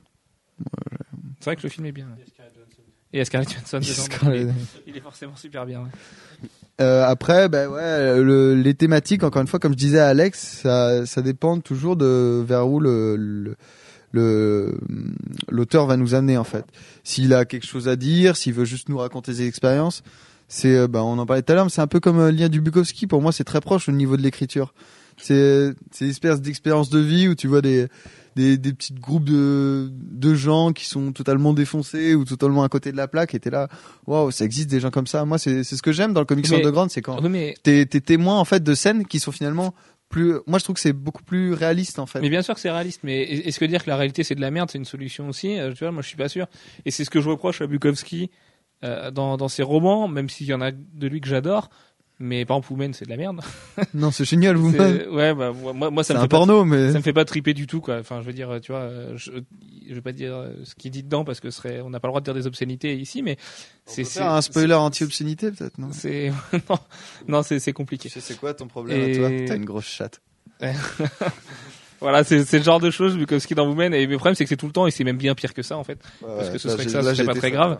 Mais euh, ben, Chuck Palahniuk le fait vachement mieux parce que Chuck Palahniuk il t'enrobe ça d'un côté. Donc Chuck Palahniuk c'est entre autres Fight Club et euh, et et le- le- il y en a il y en a un autre qui a été adapté au ciné. Je crois que c'est Choke qui a été adapté au ciné. Et il, il te le fait vachement bien dans des bouquins comme Pest et tout où euh, le mec tu sens qu'il a un fond de misanthropie et qui va te critiquer la réalité sous sous couvert de de d'un mec euh, comme Daniel Close qui est un peu l'observateur, tu vois, on dirait on dirait les gardiens. Mais de, de, de la pauvre humanité euh, débile et, euh, et pas cultivée du tout et genre de choses. non Sauf que lui, il rajoute- oui, il y a de la fiction trouve- il dedans. se trouve pitoyable aussi euh, Daniel Clos Oui, Il est tout le temps en train de dire que c'est une grosse merde, Et hein. Bukowski euh, aussi euh, à sa manière et Chuck Palahniuk aussi. Maintenant, Chuck Palahniuk il le fait avec un fond de fiction et il y a un récit quoi. Et, et putain, tu, tu tournes pas les pages en te disant merde, euh, quel truc, qu'est-ce qui va me sortir encore sur le fait que lui c'est un pauvre geek à lunettes, qu'il a pas de vie, que sa vie c'est de la merde, qu'il pue le jambon et ce genre de choses. Enfin, c'est, c'est, pour, pour moi c'est ça et c'est ça le problème, c'est le que pire euh, c'est marrant si ça fait 15 pages, tu vois, c'est rigolo parce que t'as l'impression de mater euh, un truc euh, super misanthrope comme à la télé, il y a des il y a ce genre il y a ce genre de programme où tu te marres vraiment où le mec son son rôle c'est de dire à quel point lui euh, tel ou tel groupe de personnes c'est de la merde, pourquoi machin en caricaturant ou en forçant le trait à mort. Mais le problème c'est que Daniel Close c'est tout le temps et c'est long en plus à chaque fois et euh, et ça te met une espèce de chape de plomb, ça te brise le moral et, euh, et tu l'as pas en même, temps tu l'as pas attendu pour savoir que les gens qui dansent à tectonique c'est des blaireaux et, et tu vois et, et, et c'est que ça tout le temps tout le temps tout le temps et pff, au bout moment enfin moi je sais que perso ça me gonfle alors je suis pas très client non plus de ce genre de BD mais je préfère largement le rayon de la mort où euh, là le mec a une histoire et même si c'est enfin en plus c'est lui et même si c'est tout aussi désespéré au moins t'as un bout de fiction et il y a une histoire qui vit qui avance tu vois il y a un progrès quoi t'as as des péripéties et euh, Après, euh, souvent euh, les- l'héritage du comics underground, c'est souvent des, des reprises de comic strips, donc qui fonctionnent euh, en une page. Et euh, je sais que les premières fois où ça a été publié, c'était dans les fanzines, donc créé pour lire une page d'abord et ensuite. Et peut-être c'est le fait de le lire tout accumulé. Et surtout si, tu tapes. Euh, s'il y a pire, j'en avais parlé la dernière fois parce que euh, pour euh, les métiers de l'ombre, mais Ivan Brunetti qui a fait Misery Love Comedy, où là c'est euh, c'est le summum parce que là c'est normalement c'est des petits strips qui euh, qui paraissaient dans non zut j'ai paumé le nom du magazine en plus mais c'est des petits strips donc ça se lisait à petite dose et là quand tu lis le bouquin en entier et je te jure à la fin t'as envie de pleurer oh là là mon dieu c'est c'est vraiment c'est vraiment la misère Mais c'est peut-être le plus gros problème de, de- de ce genre de comics, c'est que c'est tellement nihiliste Qui après, il faut absolument que tu sortes de chez toi parce qu'autrement, tu te tires Pour, pour lire un Captain America qui sauve le monde. Ouais, c'est ça. ouais. Ça, ouais. Mais, euh, allez pour ça, moi, que euh, j'interviewe les, merde, j'in- j'intervert, non? J'intermède, j'in- J'intervertis, ouais. je- non, non, je fais une fois sur deux. Je- Ouais, j'intervertis. J'intervertis, euh, Captain America et les rayons de la mort et j'entrecoupe. Voilà. Hein tu entrecoupes beaucoup, tu entrecoupes bien. Ça marche. Est-ce que vite fait, avant qu'on parle de l'autre euh, partie de l'underground, parce qu'on est déjà très avancé dans le podcast, tu peux nous, nous donner ton top 5 de, euh, de, de ton, de ton top underground misanthrope euh, Je déteste le monde. Bah, le premier, je vous l'ai déjà dit, donc c'est le rayon de la mort pour, euh, pour faire une bonne transition entre le monde du comics et, et le monde du comics underground. Euh, vous l'avez en français, édité chez euh, Cornelius. Euh, chez- encore une fois, c'est une très très belle édition. Euh, je vous conseille quand même Misery Love Comedy, euh, donc je viens de parler. et C'est édité chez Cambourakis. C'est euh, hyper violent, mais c'est tellement drôle. En fait, faut le lire à petite dose. C'est une très belle édition. Faut mettre ça dans ses chiottes et euh, t'en lis une de temps en temps, mais bouffez-vous pas tout le livre d'un coup parce que c'est hyper épais en plus. Euh, et vous verrez, il y a un message caché dans le livre. Un autre livre, c'est Essex County de Jeff Lemire. Alors ça, je crois que c'est québécois. Euh, c'est édité chez Futuropolis. Euh, donc, euh, Kathleen l'ai- Mayer, qui est maintenant euh, scénariste chez DC. et, euh, et donc lui, il a fait ce bouquin-là. Et je crois que c'est lui qui dessine aussi. C'est l'histoire d'un. Sylvain nous, nous met une ambiance. C'est l'histoire d'un d'un petit. En fait, c'est l'histoire d'une famille euh, de redneck, dont le, le petit garçon, euh, ça commence par lui, il est fan de super-héros, mais euh, il commence à avoir 13 ans, donc on commence à lui dire bon bah va falloir l'enlever parce qu'il est tout le temps déguisé en costume et va falloir l'enlever ton ton déguisement quoi. Et, il va partir un peu à la recherche de, sa famille et on va découvrir euh, tout le monde de de, son clan de redneck et c'est euh, c'est hyper bien écrit. euh, c'est vrai que ça ça fout un peu la larme à, l'œil quoi, mais mais mais c'est vraiment très très beau. Et je vais vous conseiller quand même du comics underground mais français parce que bah je vais me le permettre je fais ce que je veux. Donc, je, vais, tu mettras à bord, vas-y. je vais vous euh, je vais vous conseiller Smart Monkey de Winchlus. Donc euh, celui-là il y a le chat qui pleure. Donc celui-là Lui aussi, bien, ça le chat. déprimé. Donc c'est c'est l'auteur Pinocchio. de, de Pinocchio. Si vous avez lu ou feuilleté euh, Pinocchio, euh, vous verrez que c'est vous allez aimer. Et Winchlus donc c'est édité euh, c'est c'est édité chez Cornelius également. Et c'est euh, c'est royal. C'est c'est le style de Winchlus. Alors il y a quasiment aucune parole et il arrive à te raconter une histoire. Euh, et c'est en fait c'est l'histoire de du euh, chaînon manquant. Euh, vous savez entre dans la théorie Darwin entre le singe et l'homme, il y a le chaînon manquant et lui il raconte donc l'histoire de chaînon manquant, espèce, euh, une espèce d'espèce unique qui va euh, traverser, qui va se faire virer de son clan de singes parce qu'il est différent. Et aussi parce qu'il a, il a violé la femme du chef. Oui. Et, euh, Et donc il va partir à l'aventure et, et il va découvrir euh, un secret terrible. Et c'est hyper bien. D'accord. Ça fait 5 Alors ça fait 4. Euh, tome 5, euh, j'en j'en ai pas là en tête. Mouse. Mouse, bah oui, Mouse, parce que c'est incontournable, qu'il faut le lire. Moi, je, moi, je suis pas un gros gros fan d'Art Spiegelman. C'est hyper bien écrit, c'est hyper bien. euh, C'est juste une question de goût en fait. Je trouve pas ça super joli la manière dont il dessine. Mais, euh, mais c'est hyper bien. Mouse, il faut le lire, faut l'avoir dans sa bibliothèque. Tu aimes bien Frank Miller, mais tu n'aimes pas Spiegelman? Ça a rien à voir. Ça n'a rien à voir. Ah oui, mais non, mais C'est du noir et blanc. genre. Spiegelman, c'est pas extraordinaire graphiquement. L'histoire est intéressante, le, le graphisme. L'interprétation, euh, c'est- intérêt. Mais par contre, à Art Spiegelman, j'ai beaucoup, euh, j'aime beaucoup son travail d'illustrateur, notamment sur les couvertures de New Yorker euh, qu'il a faites. C'est, euh, c'est vraiment super. Et Art Spiegelman qui sera à Angoulême l'année prochaine, parce qu'il est président du jury euh, d'Angoulême 2012. Peut-être une interview. Et que, je sais pas, parce que, enfin, tu la feras alors. J'ai pas grand chose à lui demander, hein, perso, mais, mais, euh, ce sera, on, on a une édition quand même d'Angoulême qui est centrée sur la BD américaine l'année prochaine. Donc, ils ont pas dit les comics encore, mais bon, on peut imaginer qu'il y ait, qu'il y ait un accent mis euh, sur les comics au moins, et au moins quelques auteurs de comics. Ils vont inviter ceux qui se rapprochent le plus de l'underground ou des trucs barrés pendant que Manu me fait me brûle les yeux avec des jouets Hasbro. Euh, et on peut on peut s'attendre à des Grant Morrison et à des gros noms comme ça qui sont invités d'honneur à Angoulême. C'est pas c'est pas impossible du tout. Mais on verra ça dans quelques semaines, ce qu'on devra en apprendre plus tout bientôt. C'est tout Max pour les pour cette partie-là de l'underground? Ouais. Eh ben Alex, euh, puisque tu n'as pas fini de troller, je vais te laisser parler de, de l'autre partie, celle qu'on voit nous plus souvent dans les comics super-héroïques parce qu'ils y touchent aussi, et, euh, et parce que c'est des mecs qui bossent quasiment que là-dedans, même s'ils bossent jamais, ou au moins avec des éditeurs connus de comics comme Paul Pope et Matt Wagner par exemple. Euh, bah alors, Qui ont d'ailleurs en commun d'aimer Batman tous les deux. J'ai jamais- J'avais jamais fait le rapprochement, mais leurs seuls travaux euh, en mainstream, ça a été Batman. parce que Batman c'est la porte d'entrée euh, la plus facile pour euh, les euh, pour ceux qui font un peu dans dans le comics underground. Mais euh, oui, alors ça c'est c'est des comment dire. Frank Miller, on pourrait aussi d'ailleurs le, mettre dans cette euh, case-là parce que c'est les gens qui font du mainstream euh, à, part. En fait, euh, c'est un peu ce qui se développe maintenant avec des lignes comme Vertigo. C'est tout ce qui est comment dire histoire originale, mais sans passer par le super héroïque parce que aux États-Unis c'est très dur de faire du comics sans faire du super héros. Et euh, du coup, euh, bah, il y a ces gens-là. Et euh, Bon, c'est pas vrai, il y en a plein qui sortent du comics qui est pas super héroïque. la moitié, de la moitié de la production américaine est super héroïque. Ouais, mais comment dire? Oui, non, mais il y, a- y en a des- c'est vrai qu'il y en a plein, mais c'est c'est difficile d'exister dans l'industrie des comics sans vendre des super-héros. C'est de moins en moins vrai, peut-être, parce qu'il y a beaucoup d'auteurs comme Brubaker et comme Azzarello, bah, par exemple, tu viens de le citer, qui arrivent à faire vivre, ou Brian Kevogan, qui lui fait, quasi, fait quasiment pas du tout de super-héros, euh, qui arrive à faire vivre euh, de cette scène-là, mais c'est vrai que Paul Pope et compagnie, c'est encore différent, ils sont encore en dessous, en fait. Si tu dois, si tu dois mettre des étages, Mm.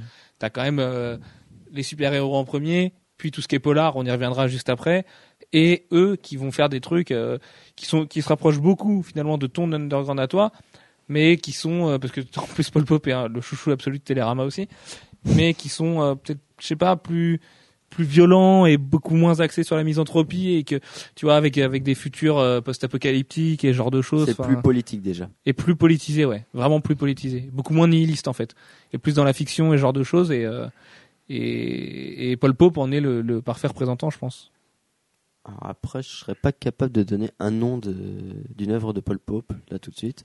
Bah, pourtant, ouais, il y a, il y a Bat- il y a Batman Ouais. la naissance qui est quand même euh, Oui, son mais son sa référence absolue euh, parce que parce que c'est comme ça que beaucoup de gens l'ont connu. Moi, le premier, hein, je sais que c'est ce qui m'a intéressé. Et d'ailleurs, il a il a un trait, euh, il a son vrai trait dans, dans Batman naissant parce que il fait pas mal d'illustrations aussi Paul Pope à côté où il va avoir un trait qui est très proche de ce qu'on retrouve dans Akira ou les travaux un peu moins connus de Nathan Fox par exemple.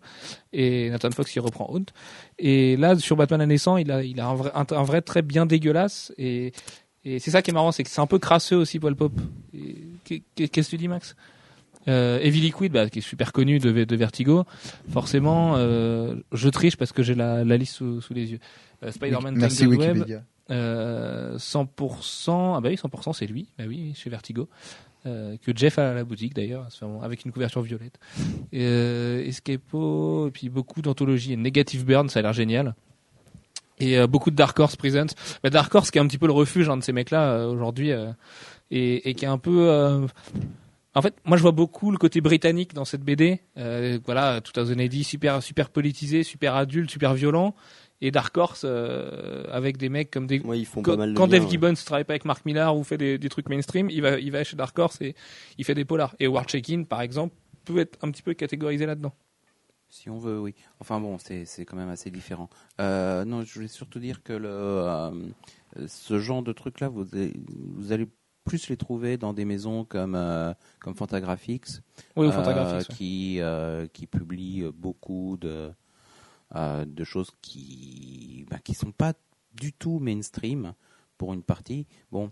euh, qui ont aussi le réalisme de publier des choses beaucoup plus mainstream sur lequel ils font leur beurre. Il faut bien Bah, vivre. il faut bien vivre et, et, et qui Fantagraphics d'ailleurs euh, à propos de ça est une boîte qui a failli couler dans les années 90 et qui n'a dû sa, sa survie euh, qu'au lancement d'une branche Heroes Comics euh, qui les a aidés à survivre. Voilà. Ça marche.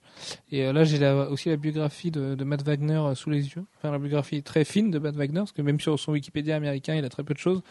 Et lui, qui, euh, par contre, a fait, même s'il a fait beaucoup d'anthologies avec Dark Horse et de petits Wagner. one-shots un petit peu, un petit peu plus underground et crasseux, il a quand même fait beaucoup de, de trucs plus mainstream. Enfin, c'est pareil. Est-ce que Image se permet, par exemple, de publier de temps en temps ce genre de choses? Dark Horse aussi, et, et il a fait beaucoup de Dark Horse. Il a fait pas mal de Batman aussi, Batman Riddler. Il a fait du Sandman, Batman and the Monsters, qui est vachement connu. Euh, Batman and the Mad Monk, euh, qui, est, qui est un- qui est super bien. C'est Bat- Batman les moines, Ah, je crois, en Matt français. Wagner, c'est un super scénariste. Euh, ouais, ouais, non, effectivement, il a fait ça, oui aussi. Et qui, est- qui là arrive chez Legendary, euh, Legendary Comics, qui a fait son cheval de bataille de tous ces mecs labellisés Dark Horse, puisqu'ils viennent de signer Paul Pope, lui et, et Frank Miller notamment. Juste pour continuer sur le Dark Horse Presence, euh, ils viennent juste d'annoncer qu'ils publieraient la suite de Red Tide de Jim Steranko. Et donc ça c'est une bonne nouvelle. Mais c'est vrai que c'est une bonne nouvelle, ouais, que- qui, qui, mais c'est c'est comme Black Keys 2, ça fait un peu peur en même temps que c'est une bonne nouvelle, quoi. Une suite ou une réédition? Une réédition puis une Ah, Une suite. réédition puis une suite. Je comprends mieux. Et, et du coup, euh, voilà, on, on- on verra si c'est une bonne nouvelle euh, quand ça sortira, parce qu'aujourd'hui c'est assez dur de se prononcer. Déjà, il faut que ça sorte, parce qu'entre tout ce qui est annoncé et ce qui sort vraiment, il y a quand même pas mal de, de pertes en cours de route. Euh, on va enchaîner puis finir ce podcast avec les polars. Donc euh, finalement, on va pas s'éloigner tant que ça, puisqu'on a déjà cité les, les noms principaux des polars euh, là il y a quelques secondes. Jeff, Alex, je pense que vous êtes les mieux placés pour en parler. Euh, ouais, Je veux bien- le- je le veux bien- genre- je veux le bien genre du déclarer mon amour à Ed Brubaker, qui est le meilleur scénariste du polar, monde. euh, oui, bien sûr, euh, on adore Brubaker dans ce, dans ce registre-là. Mais qui n'aime pas Brubaker? Mais qui n'aime pas Brubaker, on est bien d'accord. Euh, mais euh, le, le genre du polar n'a pas attendu euh, Brubaker. Et il Ah y non, a eu euh, plusieurs tentatives. Bon, déjà, à la base, avant même qu'il y ait du super-héros, il y avait du polar dans la BD américaine. Mais à l'époque, c'était des strips. Euh, et euh, des euh, trucs comme Dick Tracy euh, ou... euh, il est bête. Alfred se moque de, de l'âge avancé de Jeff euh, en Eh imitant une oui. petite vieille. Mais oui, mais c'est comme ça. hein. Euh, De mon temps, et- et des séries également comme euh, Rip Kirby. Voilà, euh, c'est ça, ça remonte à très loin, très très loin, euh, beaucoup plus loin que moi. Euh, C'est pas possible. Non. ah si si si, je vous jure, il y a trois siècles. À, ce- à- ce point-là. Ah, euh, non. Le monde a existé avant Jeff. Merde. Bref, Euh, mais dans les années euh, 80, il y a eu des tentatives de ce côté-là, du côté de euh, du côté de DC en particulier. Il n'y avait pas encore euh, des lignes comme Vertigo, euh, mais il y avait eu euh, des expérimentations, en particulier une série qui s'appelait euh, Nathaniel Dusk, qui était euh, une mini-série policière, euh, pas du tout de super-héros. euh, qui était aussi une expérimentation graphique parce que c'était du Gene Colan, euh, mais d'une Gene Colan en full pencils uniquement. Euh, C'est-à-dire il n'y avait pas d'ancrage. Et euh, il y a eu deux mini-séries euh, Nathaniel Dusk. Bon, malheureusement, il n'y en a pas eu de troisième. Mais voilà. C'est pas du tout un genre nouveau. Il y, a, il y avait également un certain nombre de séries chez, chez Eclipse. hein. En particulier Mrs. Mystery, il me semble. Ah, oui, ça devait être Mystery. Euh, par des gens qui d'ailleurs aujourd'hui euh, sont des scénaristes souvent sur euh, des séries orientées détectives. Voilà. Et puis ben aujourd'hui on a des choses très très très sympas avec les criminels et dans un certain registre les Ah, One Hundred Euh, Bullet. le 100 Bullets, oui. Ah, Manu oh vient de là, se réveiller, oui. ça y est. Oui, oui. Euh, et autres. euh, Ah zut. Pas J'ai un Gotham de Central un peu encore. Bah, Euh, Gotham Central, on est un petit peu un à sa façon, en fait. C'est un peu Bah, entre Gotham les deux. Central, de toute façon, il y a, il y a- il y a des recoupements. Euh, Il y a des périodes dans lesquelles Batman est très détective, mais ça, ça dépend des auteurs. Euh, Voilà, pour le coup, on le voit pas, du coup, Batman dans Gotham Central, mais euh, c'est. c'est- On le voit à deux cases. et puis Voilà, ça on le voit, va, c'est quoi, histoire de faire son caméo, mais, mais le truc, c'est que Gotham Central, c'est du polar jusqu'à ce qu'on peut se permettre avec, euh, avec les univers super-héroïques. Parce que tu peux pas faire du polar pur et dur dans, avec, avec un univers super-héroïque, en fait. C'est très difficilement tenable. Mais après, il y a une, une énorme interprétation entre les deux. Il y a eu plusieurs séries comme ça qui mélangeaient les deux, comme Powers ou Absolution de Christophe Gage, où, euh, où les, le polar s'insère vachement bien dans, dans ces univers-là. Et euh, Et Greg Rucka, toute son écriture est basée Oui. là-dessus, donc, euh, je pense que le Punisher va être pas mal axé là-dessus aussi. C'est ça le problème, c'est qu'en fait, quand on pense polar, on pense noir et on pense un peu les trucs euh, un peu badass avec des shotguns qui se passent dans la nuit avec des, des flaques d'eau. C'est pas forcément vrai. Donc, Pas tout euh, le temps. Non, il y a le, Punisher peut difficilement être polar quand même. Enfin, je veux dire, c'est quand même un mec qui parle pas, qui bute des gens, quoi. Donc, Oui, euh, mais il faut qu'il fasse des recherches. pas- à mon avis, le, le, le- le Punisher de Roca sera polar plus. Mais la définition de polar, c'est marrant, je lisais un truc hier euh, par un, un de nos lecteurs, euh, c'est euh, Frédéric Fontes qui, qui fait le- l'excellent blog euh, 4 de couve et il y a, il y a un- apparemment il y a un gros débat sur les différences entre thriller et polar et c'est vrai que c'est- c'est le genre de termes qui sont hyper difficiles à définir finalement et et vaut mieux à mon avis s'en tenir à la définition un peu euh, populaire qu'on a tous en tête plutôt que, que d'aller chercher euh. Après, le polar, c'est pas forcément le noir non plus. Mais voilà, c'est ça le truc, c'est que c'est et du coup on, est quand même rendu à la à la grande question de définir le polar, mais euh, parce que oui, c'est sûr que Spider-Man noir est pas du polar, c'est pas en faisant appel au code des pulps des années 40 que tu fais tout de suite du polar. Et, et par contre, euh, t'as des trucs, des titres qui sont 100% polar, comme notamment la collection Dark Knight qui est publiée chez Delcourt. Euh, Dark Knight sans le cas, hein, c'est la nuit noire, avec euh, bah, Christos Gage encore dans euh, Zone 10. Euh, Il y avait eu le, frisson, alors j'ai perdu le nom de l'auteur, et pourtant j'avais vraiment aimé ce truc-là, qui n'est pas un auteur connu, il me semble. Le frisson, il y avait un, un sale fric de Azzarello, encore une fois, encore, encore lui, encore une fois. Et, et c'est quand même très différent du coup du Punisher et de ce genre de choses. Jeff? Oui, non, je voulais. euh, oui, il y, a- il y a aussi des intermédiaires. euh, des Moi je suis étonné que tu n'aies euh, pas parlé de Black Kiss encore, mais. Bah, euh, J'allais y venir, mais Ah, euh, en, quand en même. passant, en passant par American Flag, qui euh, qui est plus dans les codes graphiques du comics euh, standard, habituel, très coloré, euh, mais euh, qui est une, euh, en réalité beaucoup plus une enquête policière euh, sur euh, euh, sur une vingtaine, trentaine de numéros, euh, dans un monde futuriste, hein, avec euh, de la technologie euh, et des tas de choses, mais en réalité, l'intrigue est beaucoup plus centrée à la fois sur les personnes et puis sur euh, ben, il y, a, un gros mystère derrière, il y a, une, intrigue et ben, il faut démêler les, fils de l'intrigue. Et Black Kiss, ben Black c'est oui, mais Black Kiss, c'est vraiment un monstre à soi tout seul. C'est monstrueusement noir, c'est monstrueusement violent, c'est monstrueusement pervers, c'est monstrueusement plein de choses, euh, mais mais c'est vachement bien. Euh, Alex n'en pense pas, euh, n'en pense pas les mêmes choses que toi a priori. Je sais qu'il a pas trop aimé. Moi j'ai bien aimé, mais je pense qu'il fallait plus le lire à l'époque pour se rendre compte aussi de d'à Bah, quel point c'était compliqué de le sortir à l'époque, plutôt qu'aujourd'hui où il y a Ça pas, pas mal de choses qui sont. codes. Déjà, Voilà. American Flag avait cassé beaucoup de codes euh, et on avait instauré un certain nombre qu'aujourd'hui on n'a pas l'impression de, enfin, qui, qui nous paraissent normaux, euh, normaux. Euh, mais le Black Kiss c'était pire. Black Kiss c'était American Flag au- à la puissance euh, 50.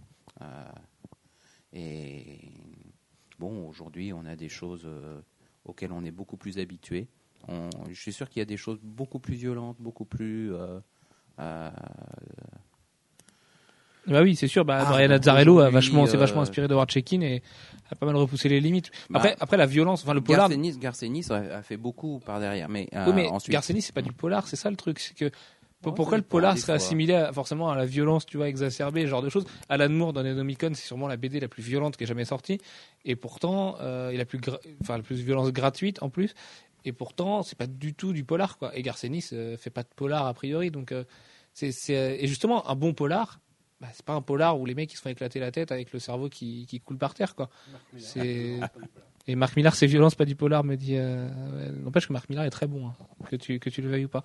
Et, et du coup moi, pour moi un bon polar c'est Criminal par exemple, qui est pas très violent parce que ça ne montre pas la violence forcément, mais Ouais, ça fait évoluer dans une ambiance oui, qui est, sûr. qui est vraiment crasseuse, qui est vraiment euh, voilà où c'est des petites frappes et et c'est juste génial, mais il n'y a pas vraiment beaucoup de sang versé. Bah, et Incognito, c'est un peu dans le même registre. Voilà. C'est normal, c'est le même, c'est le même auteur. j'attendais que vous y Euh, veniez. Oui, non, mais tout à l'heure j'avais un trou de mémoire, c'était ça. Euh, et euh, non, Incognito, c'est pareil. C'est euh, écrit de la même manière que, Criminal, à part petites touches. C'est vraiment des. Alors on est par contre dans un monde plus pulp, euh, avec des avec des gars qui ont des super pouvoirs, d'accord, mais euh, c'est pas le fait qu'ils aient des super pouvoirs, c'est euh, c'est pas essentiel à l'histoire. Ben non, moi je trouve que ça, ça l'a desservi un petit peu justement. Mais On en a déjà parlé dans un, dans un podcast précédent, donc je vais vais pas me répéter, mais je trouve que il fait dans Incognito la même chose que dans Criminal, mais il est bridé par le fait qu'il des super-héros dans son monde et, et du coup, euh, Ça le bride pas, ça, ça crée juste un, un, un ressort supplémentaire. Voilà. mm, oui, oui. Alex, tu veux peut-être euh, non? Parce que je sais que t'aimes bien Incognito. Donc, Bah moi je trouve que ouais ça, ça change pas mal la dynamique de l'histoire du coup parce que euh, ça évite les comment dire les, les- voilà c'est ça c'est euh, y a les considérations pratiques, les Jeff. oui voilà parce que euh, du coup les choses sont beaucoup plus simples et peut-être beaucoup plus frontales mais euh, ça permet d'avoir un souffle plus épique que dans Criminal Criminal c'est quand même beaucoup plus euh, Oui, c'est plus terre à terre, c'est des petites frappes, donc. ouais et puis c'est plus émotionnel déjà Ouais, ouais, aussi, ouais. C'est pour ça que c'est mieux. Et il y a, il y a le. Désolé, c'était un peu du troll. Euh, le polar qui vient a priori à l'esprit des gens, c'est quand même Sin City de Miller, qui lui a créé un monde polar. Enfin voilà, euh, sur plusieurs tomes et et sur plusieurs euh, personnages. Et non, on va finir avec Sin City. Après, je vous poserai une question. C'est vraiment. il a il a pris tout ce qui faisait l'essence du polar, soit graphiquement ou dans le scénario et il l'a compilé et puis ça a donné Sin City au final. Enfin, moi, moi, c'est- comme ça que je le vois. Pour moi, c'est un peu le polar ultime, au moins dans la définition et de- dans, dans ce que tu peux en attendre. Bah, euh, Ah, moi, le Faut voir aussi. Voilà, c'est le polar, c'est le représentant du polar, Sin City quoi. Le, le polar, si on devait prendre un représentant du polar, ça serait plutôt Red Tide en fait, Euh, justement de Steranko, qui est d'ailleurs une des inspirations euh, graphiques en tout cas de, de Sin City, Euh, mais qui est très clairement, c'est- c'est c'est un polar déjà à la base, c'est c'est une histoire euh, euh, plus illustrée euh, et ça ressemble, enfin voilà, Miller s'est énormément inspiré de Red Tide.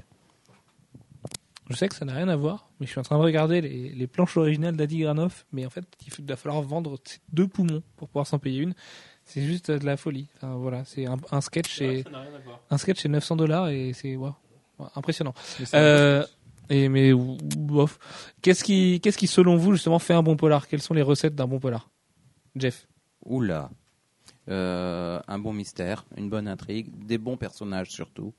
Et euh, bon, les, les, les bons personnages, ça suffit pas toujours parce qu'on peut avoir une idée de très bons personnages et pas bien les exploiter. Euh, L'écriture est quand même très importante aussi. Voilà. Ah, vu que c'est le, le but, c'est de mener une enquête, forcément, ouais, l'écriture, c'est c'est peut-être le point, le premier point, quoi. C'est d'assurer euh, la narration de, de de comment on va découvrir le mystère, comment l'énigme va se façonner, même laisser des indices au lecteur, des, euh, ce genre de Oui, choses. Et puis être suffisamment fin pour arriver à bien définir les personnages et, euh, et, et que chacun ait sa propre dynamique. Bah, c'est, Euh, que ça soit qui est pas marrant. trop plaqué. Comme tu dis, il faut que, vraiment que ce soit fin et rapide à faire et du coup intelligent parce que comme tu es souvent sur un système de chorale dans un, dans un bon polar avec plein de personnages qui s'ajoutent ça et là, tu peux pas passer des heures à définir chacun et il faut que ce soit... euh, Ouais, surtout dans le, dans le cadre de la bande dessinée, quoi. Ouais, surtout dans la BD, ouais. Mm. Et Parce tu- qu'on a beaucoup de textes à mettre finalement, et du coup, euh, Mais dans un film, tu peux déjà plus s'amuser, tu peux beaucoup plus condenser les informations en peu de temps Mhm. avec plus d'expressions, ce genre de choses. Dans un comics, il faut savoir bien le faire parce que si tu forces trop le trait, t'es es caricaturé et du coup, euh, moi c'est pour ça que j'adore Criminal par exemple. Mais après, bah, moi, ça me fait justement penser euh, par rapport au fait qu'il faut, dans le, dans le polar, le plus important pour moi, ça reste l'écriture des personnages. Et ça me fait penser justement à la série District, X euh, de David Hein. Alors, c'est une série super héroïque, mais qui était écrite à la manière des séries euh, policières, où justement, il ne se passait pas grand chose. C'était surtout des interactions entre personnages, et ça avait un côté très polar. Et euh, ça a été repris ensuite de, façon mille fois mieux par Peter David dans Factor X, qui a une écriture très très polar. Et euh, Il y a notamment une page. il y a- il- il- dans- fi- Factor, ouais. Je sais bien, il y a Factor X aussi. Alex est très fran- francisant ce soir. Euh, dans X Factor, il y a une page tout récemment, enfin c'était en VF tout récemment, parce que moi je l'ai lu en français, les X Factor, euh, où c'était c'était Madrox, non, qui était à une table, assis à une table.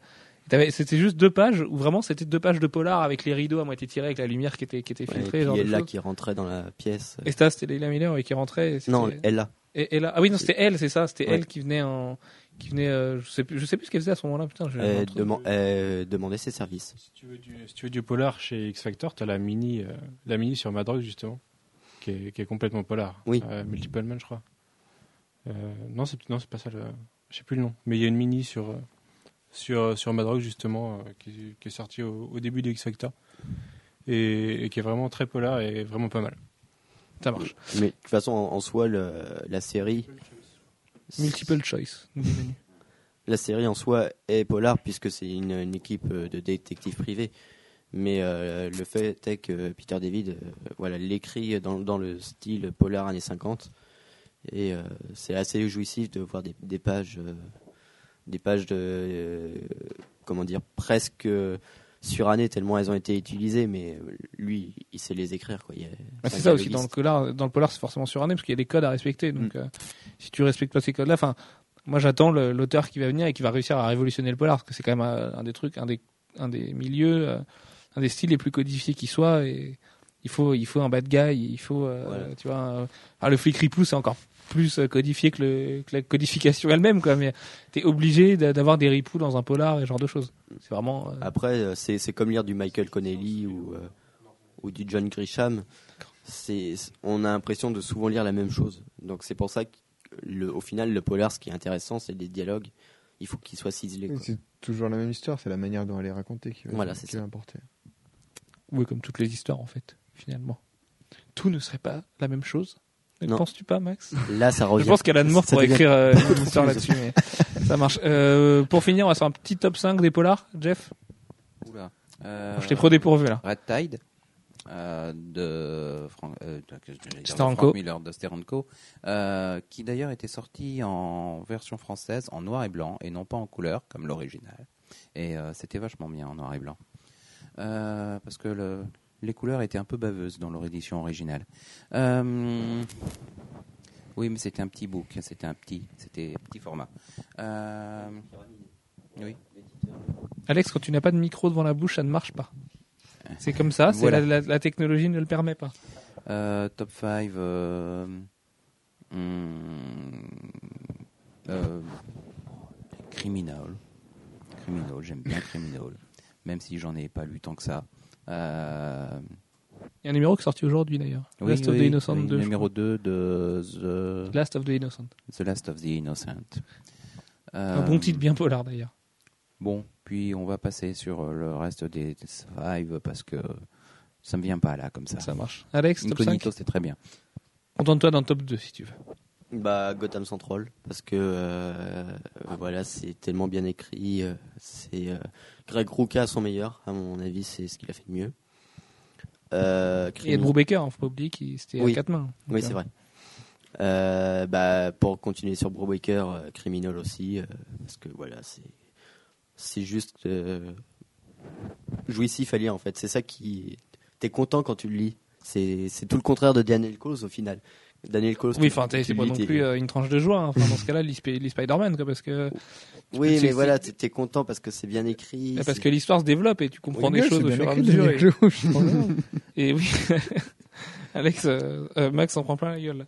Euh, D'ailleurs, le pauvre Gwen s'est endormi, je crois. Et lui, son polar préféré, c'est Phasm, donc forcément. euh, Et je sais plus ce que je disais du coup. Euh, de, quoi, de quoi on parlait là? On donnait les, euh, Le nos polars ouais. préférés. ouais. Oui, mais c'était de, de, de quel titre tu parlais à des l'instant criminels. Ah oui, et de Criminal, voilà, ce que je, ce que je voulais dire, c'était que t'as été content quand l'histoire se développe parce que sur quatre tomes, finalement, c'est les mêmes personnages que tu revois et quand ça se recoupe parce que tout le monde en fait se croise à un moment donné et voilà, c'est plein de destins croisés et c'est juste excellent parce que c'est des mecs qui ont des destins pourris et quand tu comprends qu'en fait euh, telle interaction a fait a provoqué telle chose là, alors que le mec il avait rien à voir, c'est un peu l'effet papillon et c'est c'est intéressant de voir un monde comme ça de, de petites frappes se développer. C'est un peu ce, ce qui s'était passé aussi dans Sin City, dire que tu as plusieurs chapitres qui euh, qui se mélangent au fur et à mesure. Mais dans Sin City, c'est vraiment, euh, c'est vraiment son cheval de bataille en fait, de de- d'avoir euh, un monde partagé par quelques personnages qui sont qui deviennent des héros en fait finalement, parce que qui sont qui sont les personnages centraux Bah, des, c'est ça. des autres épisodes, mais qui sont pas forcément voilà, qui sont des héros aussi peut-être. mais finalement tu, finalement tu recroises les mêmes. Enfin, je trouve que Miller Même les, les personnages secondaires, tu vois, ils reviennent. Donc, euh, oui, mais c'est sympa. et, et oui mais Miller les, les impose vachement comme des comme des héros et des gens qui fonctionnent ensemble, alors que dans Criminal tu, tu il fait tout pour que tu t'attaches pas au mec parce que de toute façon il va sûrement mourir dans d'atroces souffrances ou euh, il va avoir un destin pourri ou alors il va se prendre un camion euh, complètement bourré en sortant du bar le soir Et du coup, euh, du coup, ça tourne quand même les personnages. T'as tout le temps de nouveaux persos, mais qui sont quand même rattachés d'une façon à une autre au plot de la série et pas à d'autres personnages. Et ça, ça, je trouve ça assez fort. Par exemple, si tu te bases sur un casse au début, et ben sans que que tel ou tel personnage se croise, machin et tout ça, ils vont tous être reliés au casse et finalement tu vas découvrir plus tard par un autre personnage que ces deux-là peut-être qu'ils se sont croisés à tel moment parce que machin. Et t'as l'impression de lire quelque chose qui est qui est pensé dans son intégralité depuis le tout début. Et ça, c'est vraiment euh, et ça fonctionne en, trilogie en plus criminel. Enfin, pas vraiment parce que t'as as le premier qui est un petit peu à part, puis 2, 3 et 4 en français chez Delcourt qui fonctionnent tous ensemble. Et là, les, nouvelles séries de, de Brubaker, je sais pas, je les lis qu'en français, mais ont l'air d'être euh, des stand-alone et, d'avoir un autre fonctionnement. Ou par exemple dans Last of the Innocent, tu vas pas croiser euh, les personnages de la série d'avant, enfin de la mini-série d'avant. Voilà. Euh, Max, un petit top polar? Bah moi je, je, je suis pas un gros lecteur de polar. euh, Le peu que j'ai lu, moi, c'est euh, bah, c'est Sin City, c'est euh, Gotham Central. euh, après quelques Batman, mais sinon ouais, j'ai pas. euh, Bah ouais, Sin City, moi de toute façon, j'ai lu que celui-là en polar quasiment, mais. C'est un, Je- un top 1. je Ah, c'est un tome 1, ouais, voilà. Top 1, pas tome 1. Top 1 J'ai dit tome 1 Non, je crois que tu as dit tome 1. Euh, Gwen, ton, ton- attention. Oh, je suis dans le même cas que Max en fait, euh, à part Sin City, Gotham Central. euh, Wally West. Non, non, non, non, non. Il a pas, il a pas mis un petit chapeau d'inspecteur un jour. euh Je reprends plein mon Ah, grade. le, le Long Halloween, par exemple, c'est un polar, ouais. Et Long Halloween, Ouais, c'est un, des meilleurs, quoi. Contrairement à Dark Victory. Bah oui, c'est des polars. Dans l'écriture, tout, tout est tout est polar là-dedans. bah, L'univers de Gotham, de toute façon, s'y prête Enfin oui. Batman se prête euh, à ça, mais ça c'est aussi euh, toute l'iconographie de Batman et le fait que ça se passe dans du noir et dans une Mhm. ville euh, qui a l'air d'être la ville faite pour écrire des polars. Du coup, je pense que ça, ça oui voilà, dans 13 années 50, ça justifie beaucoup de choses, je pense. Manu, ton top euh, 1 Euh, 100 Bellets. Euh, c'est juste génial. Et euh, là, si tu cherches des interactions entre toutes les histoires, là, tu, vas en trouver. Ça, te donne l'impression d'avoir plein d'histoires séparées, mais qui sont, qui sont toujours reliées par des petits détails euh, qui, font que c'est super. Et, et Azarello, c'est un génie de toute façon. Après, euh, j'ai pas lu Criminal, mais je pense que ça va pas tarder.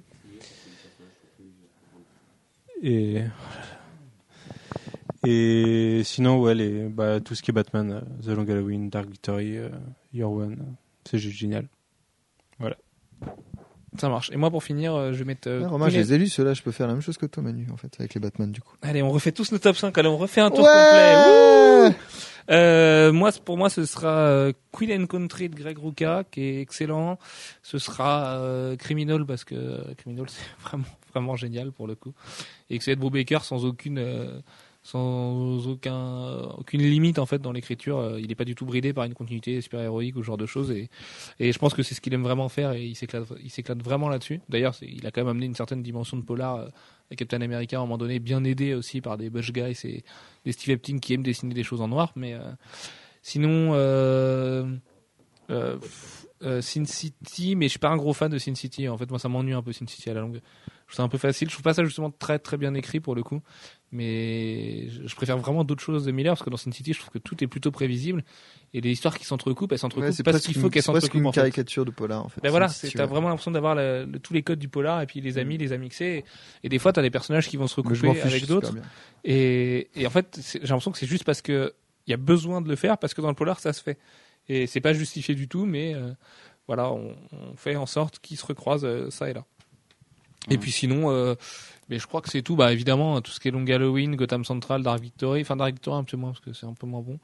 Et, et, et Hush aussi, limite, hein, parce que Hush a un petit côté polar, mais ça c'est Jeff Loeb quand il écrit Batman.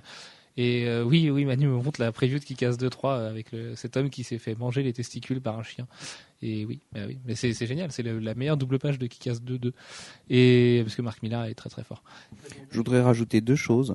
Euh, la première, c'est euh, Rouge chez, euh, chez quand c'était sorti chez C'est CrossGen. Oui. Euh, et la deuxième, c'est The Mesagency, qui était une petite série dans, indépendante dans les années euh, 80, euh, qui a vu eu l'honneur de euh, d'avoir euh, de voir éclore le talent de d'Adam Hughes.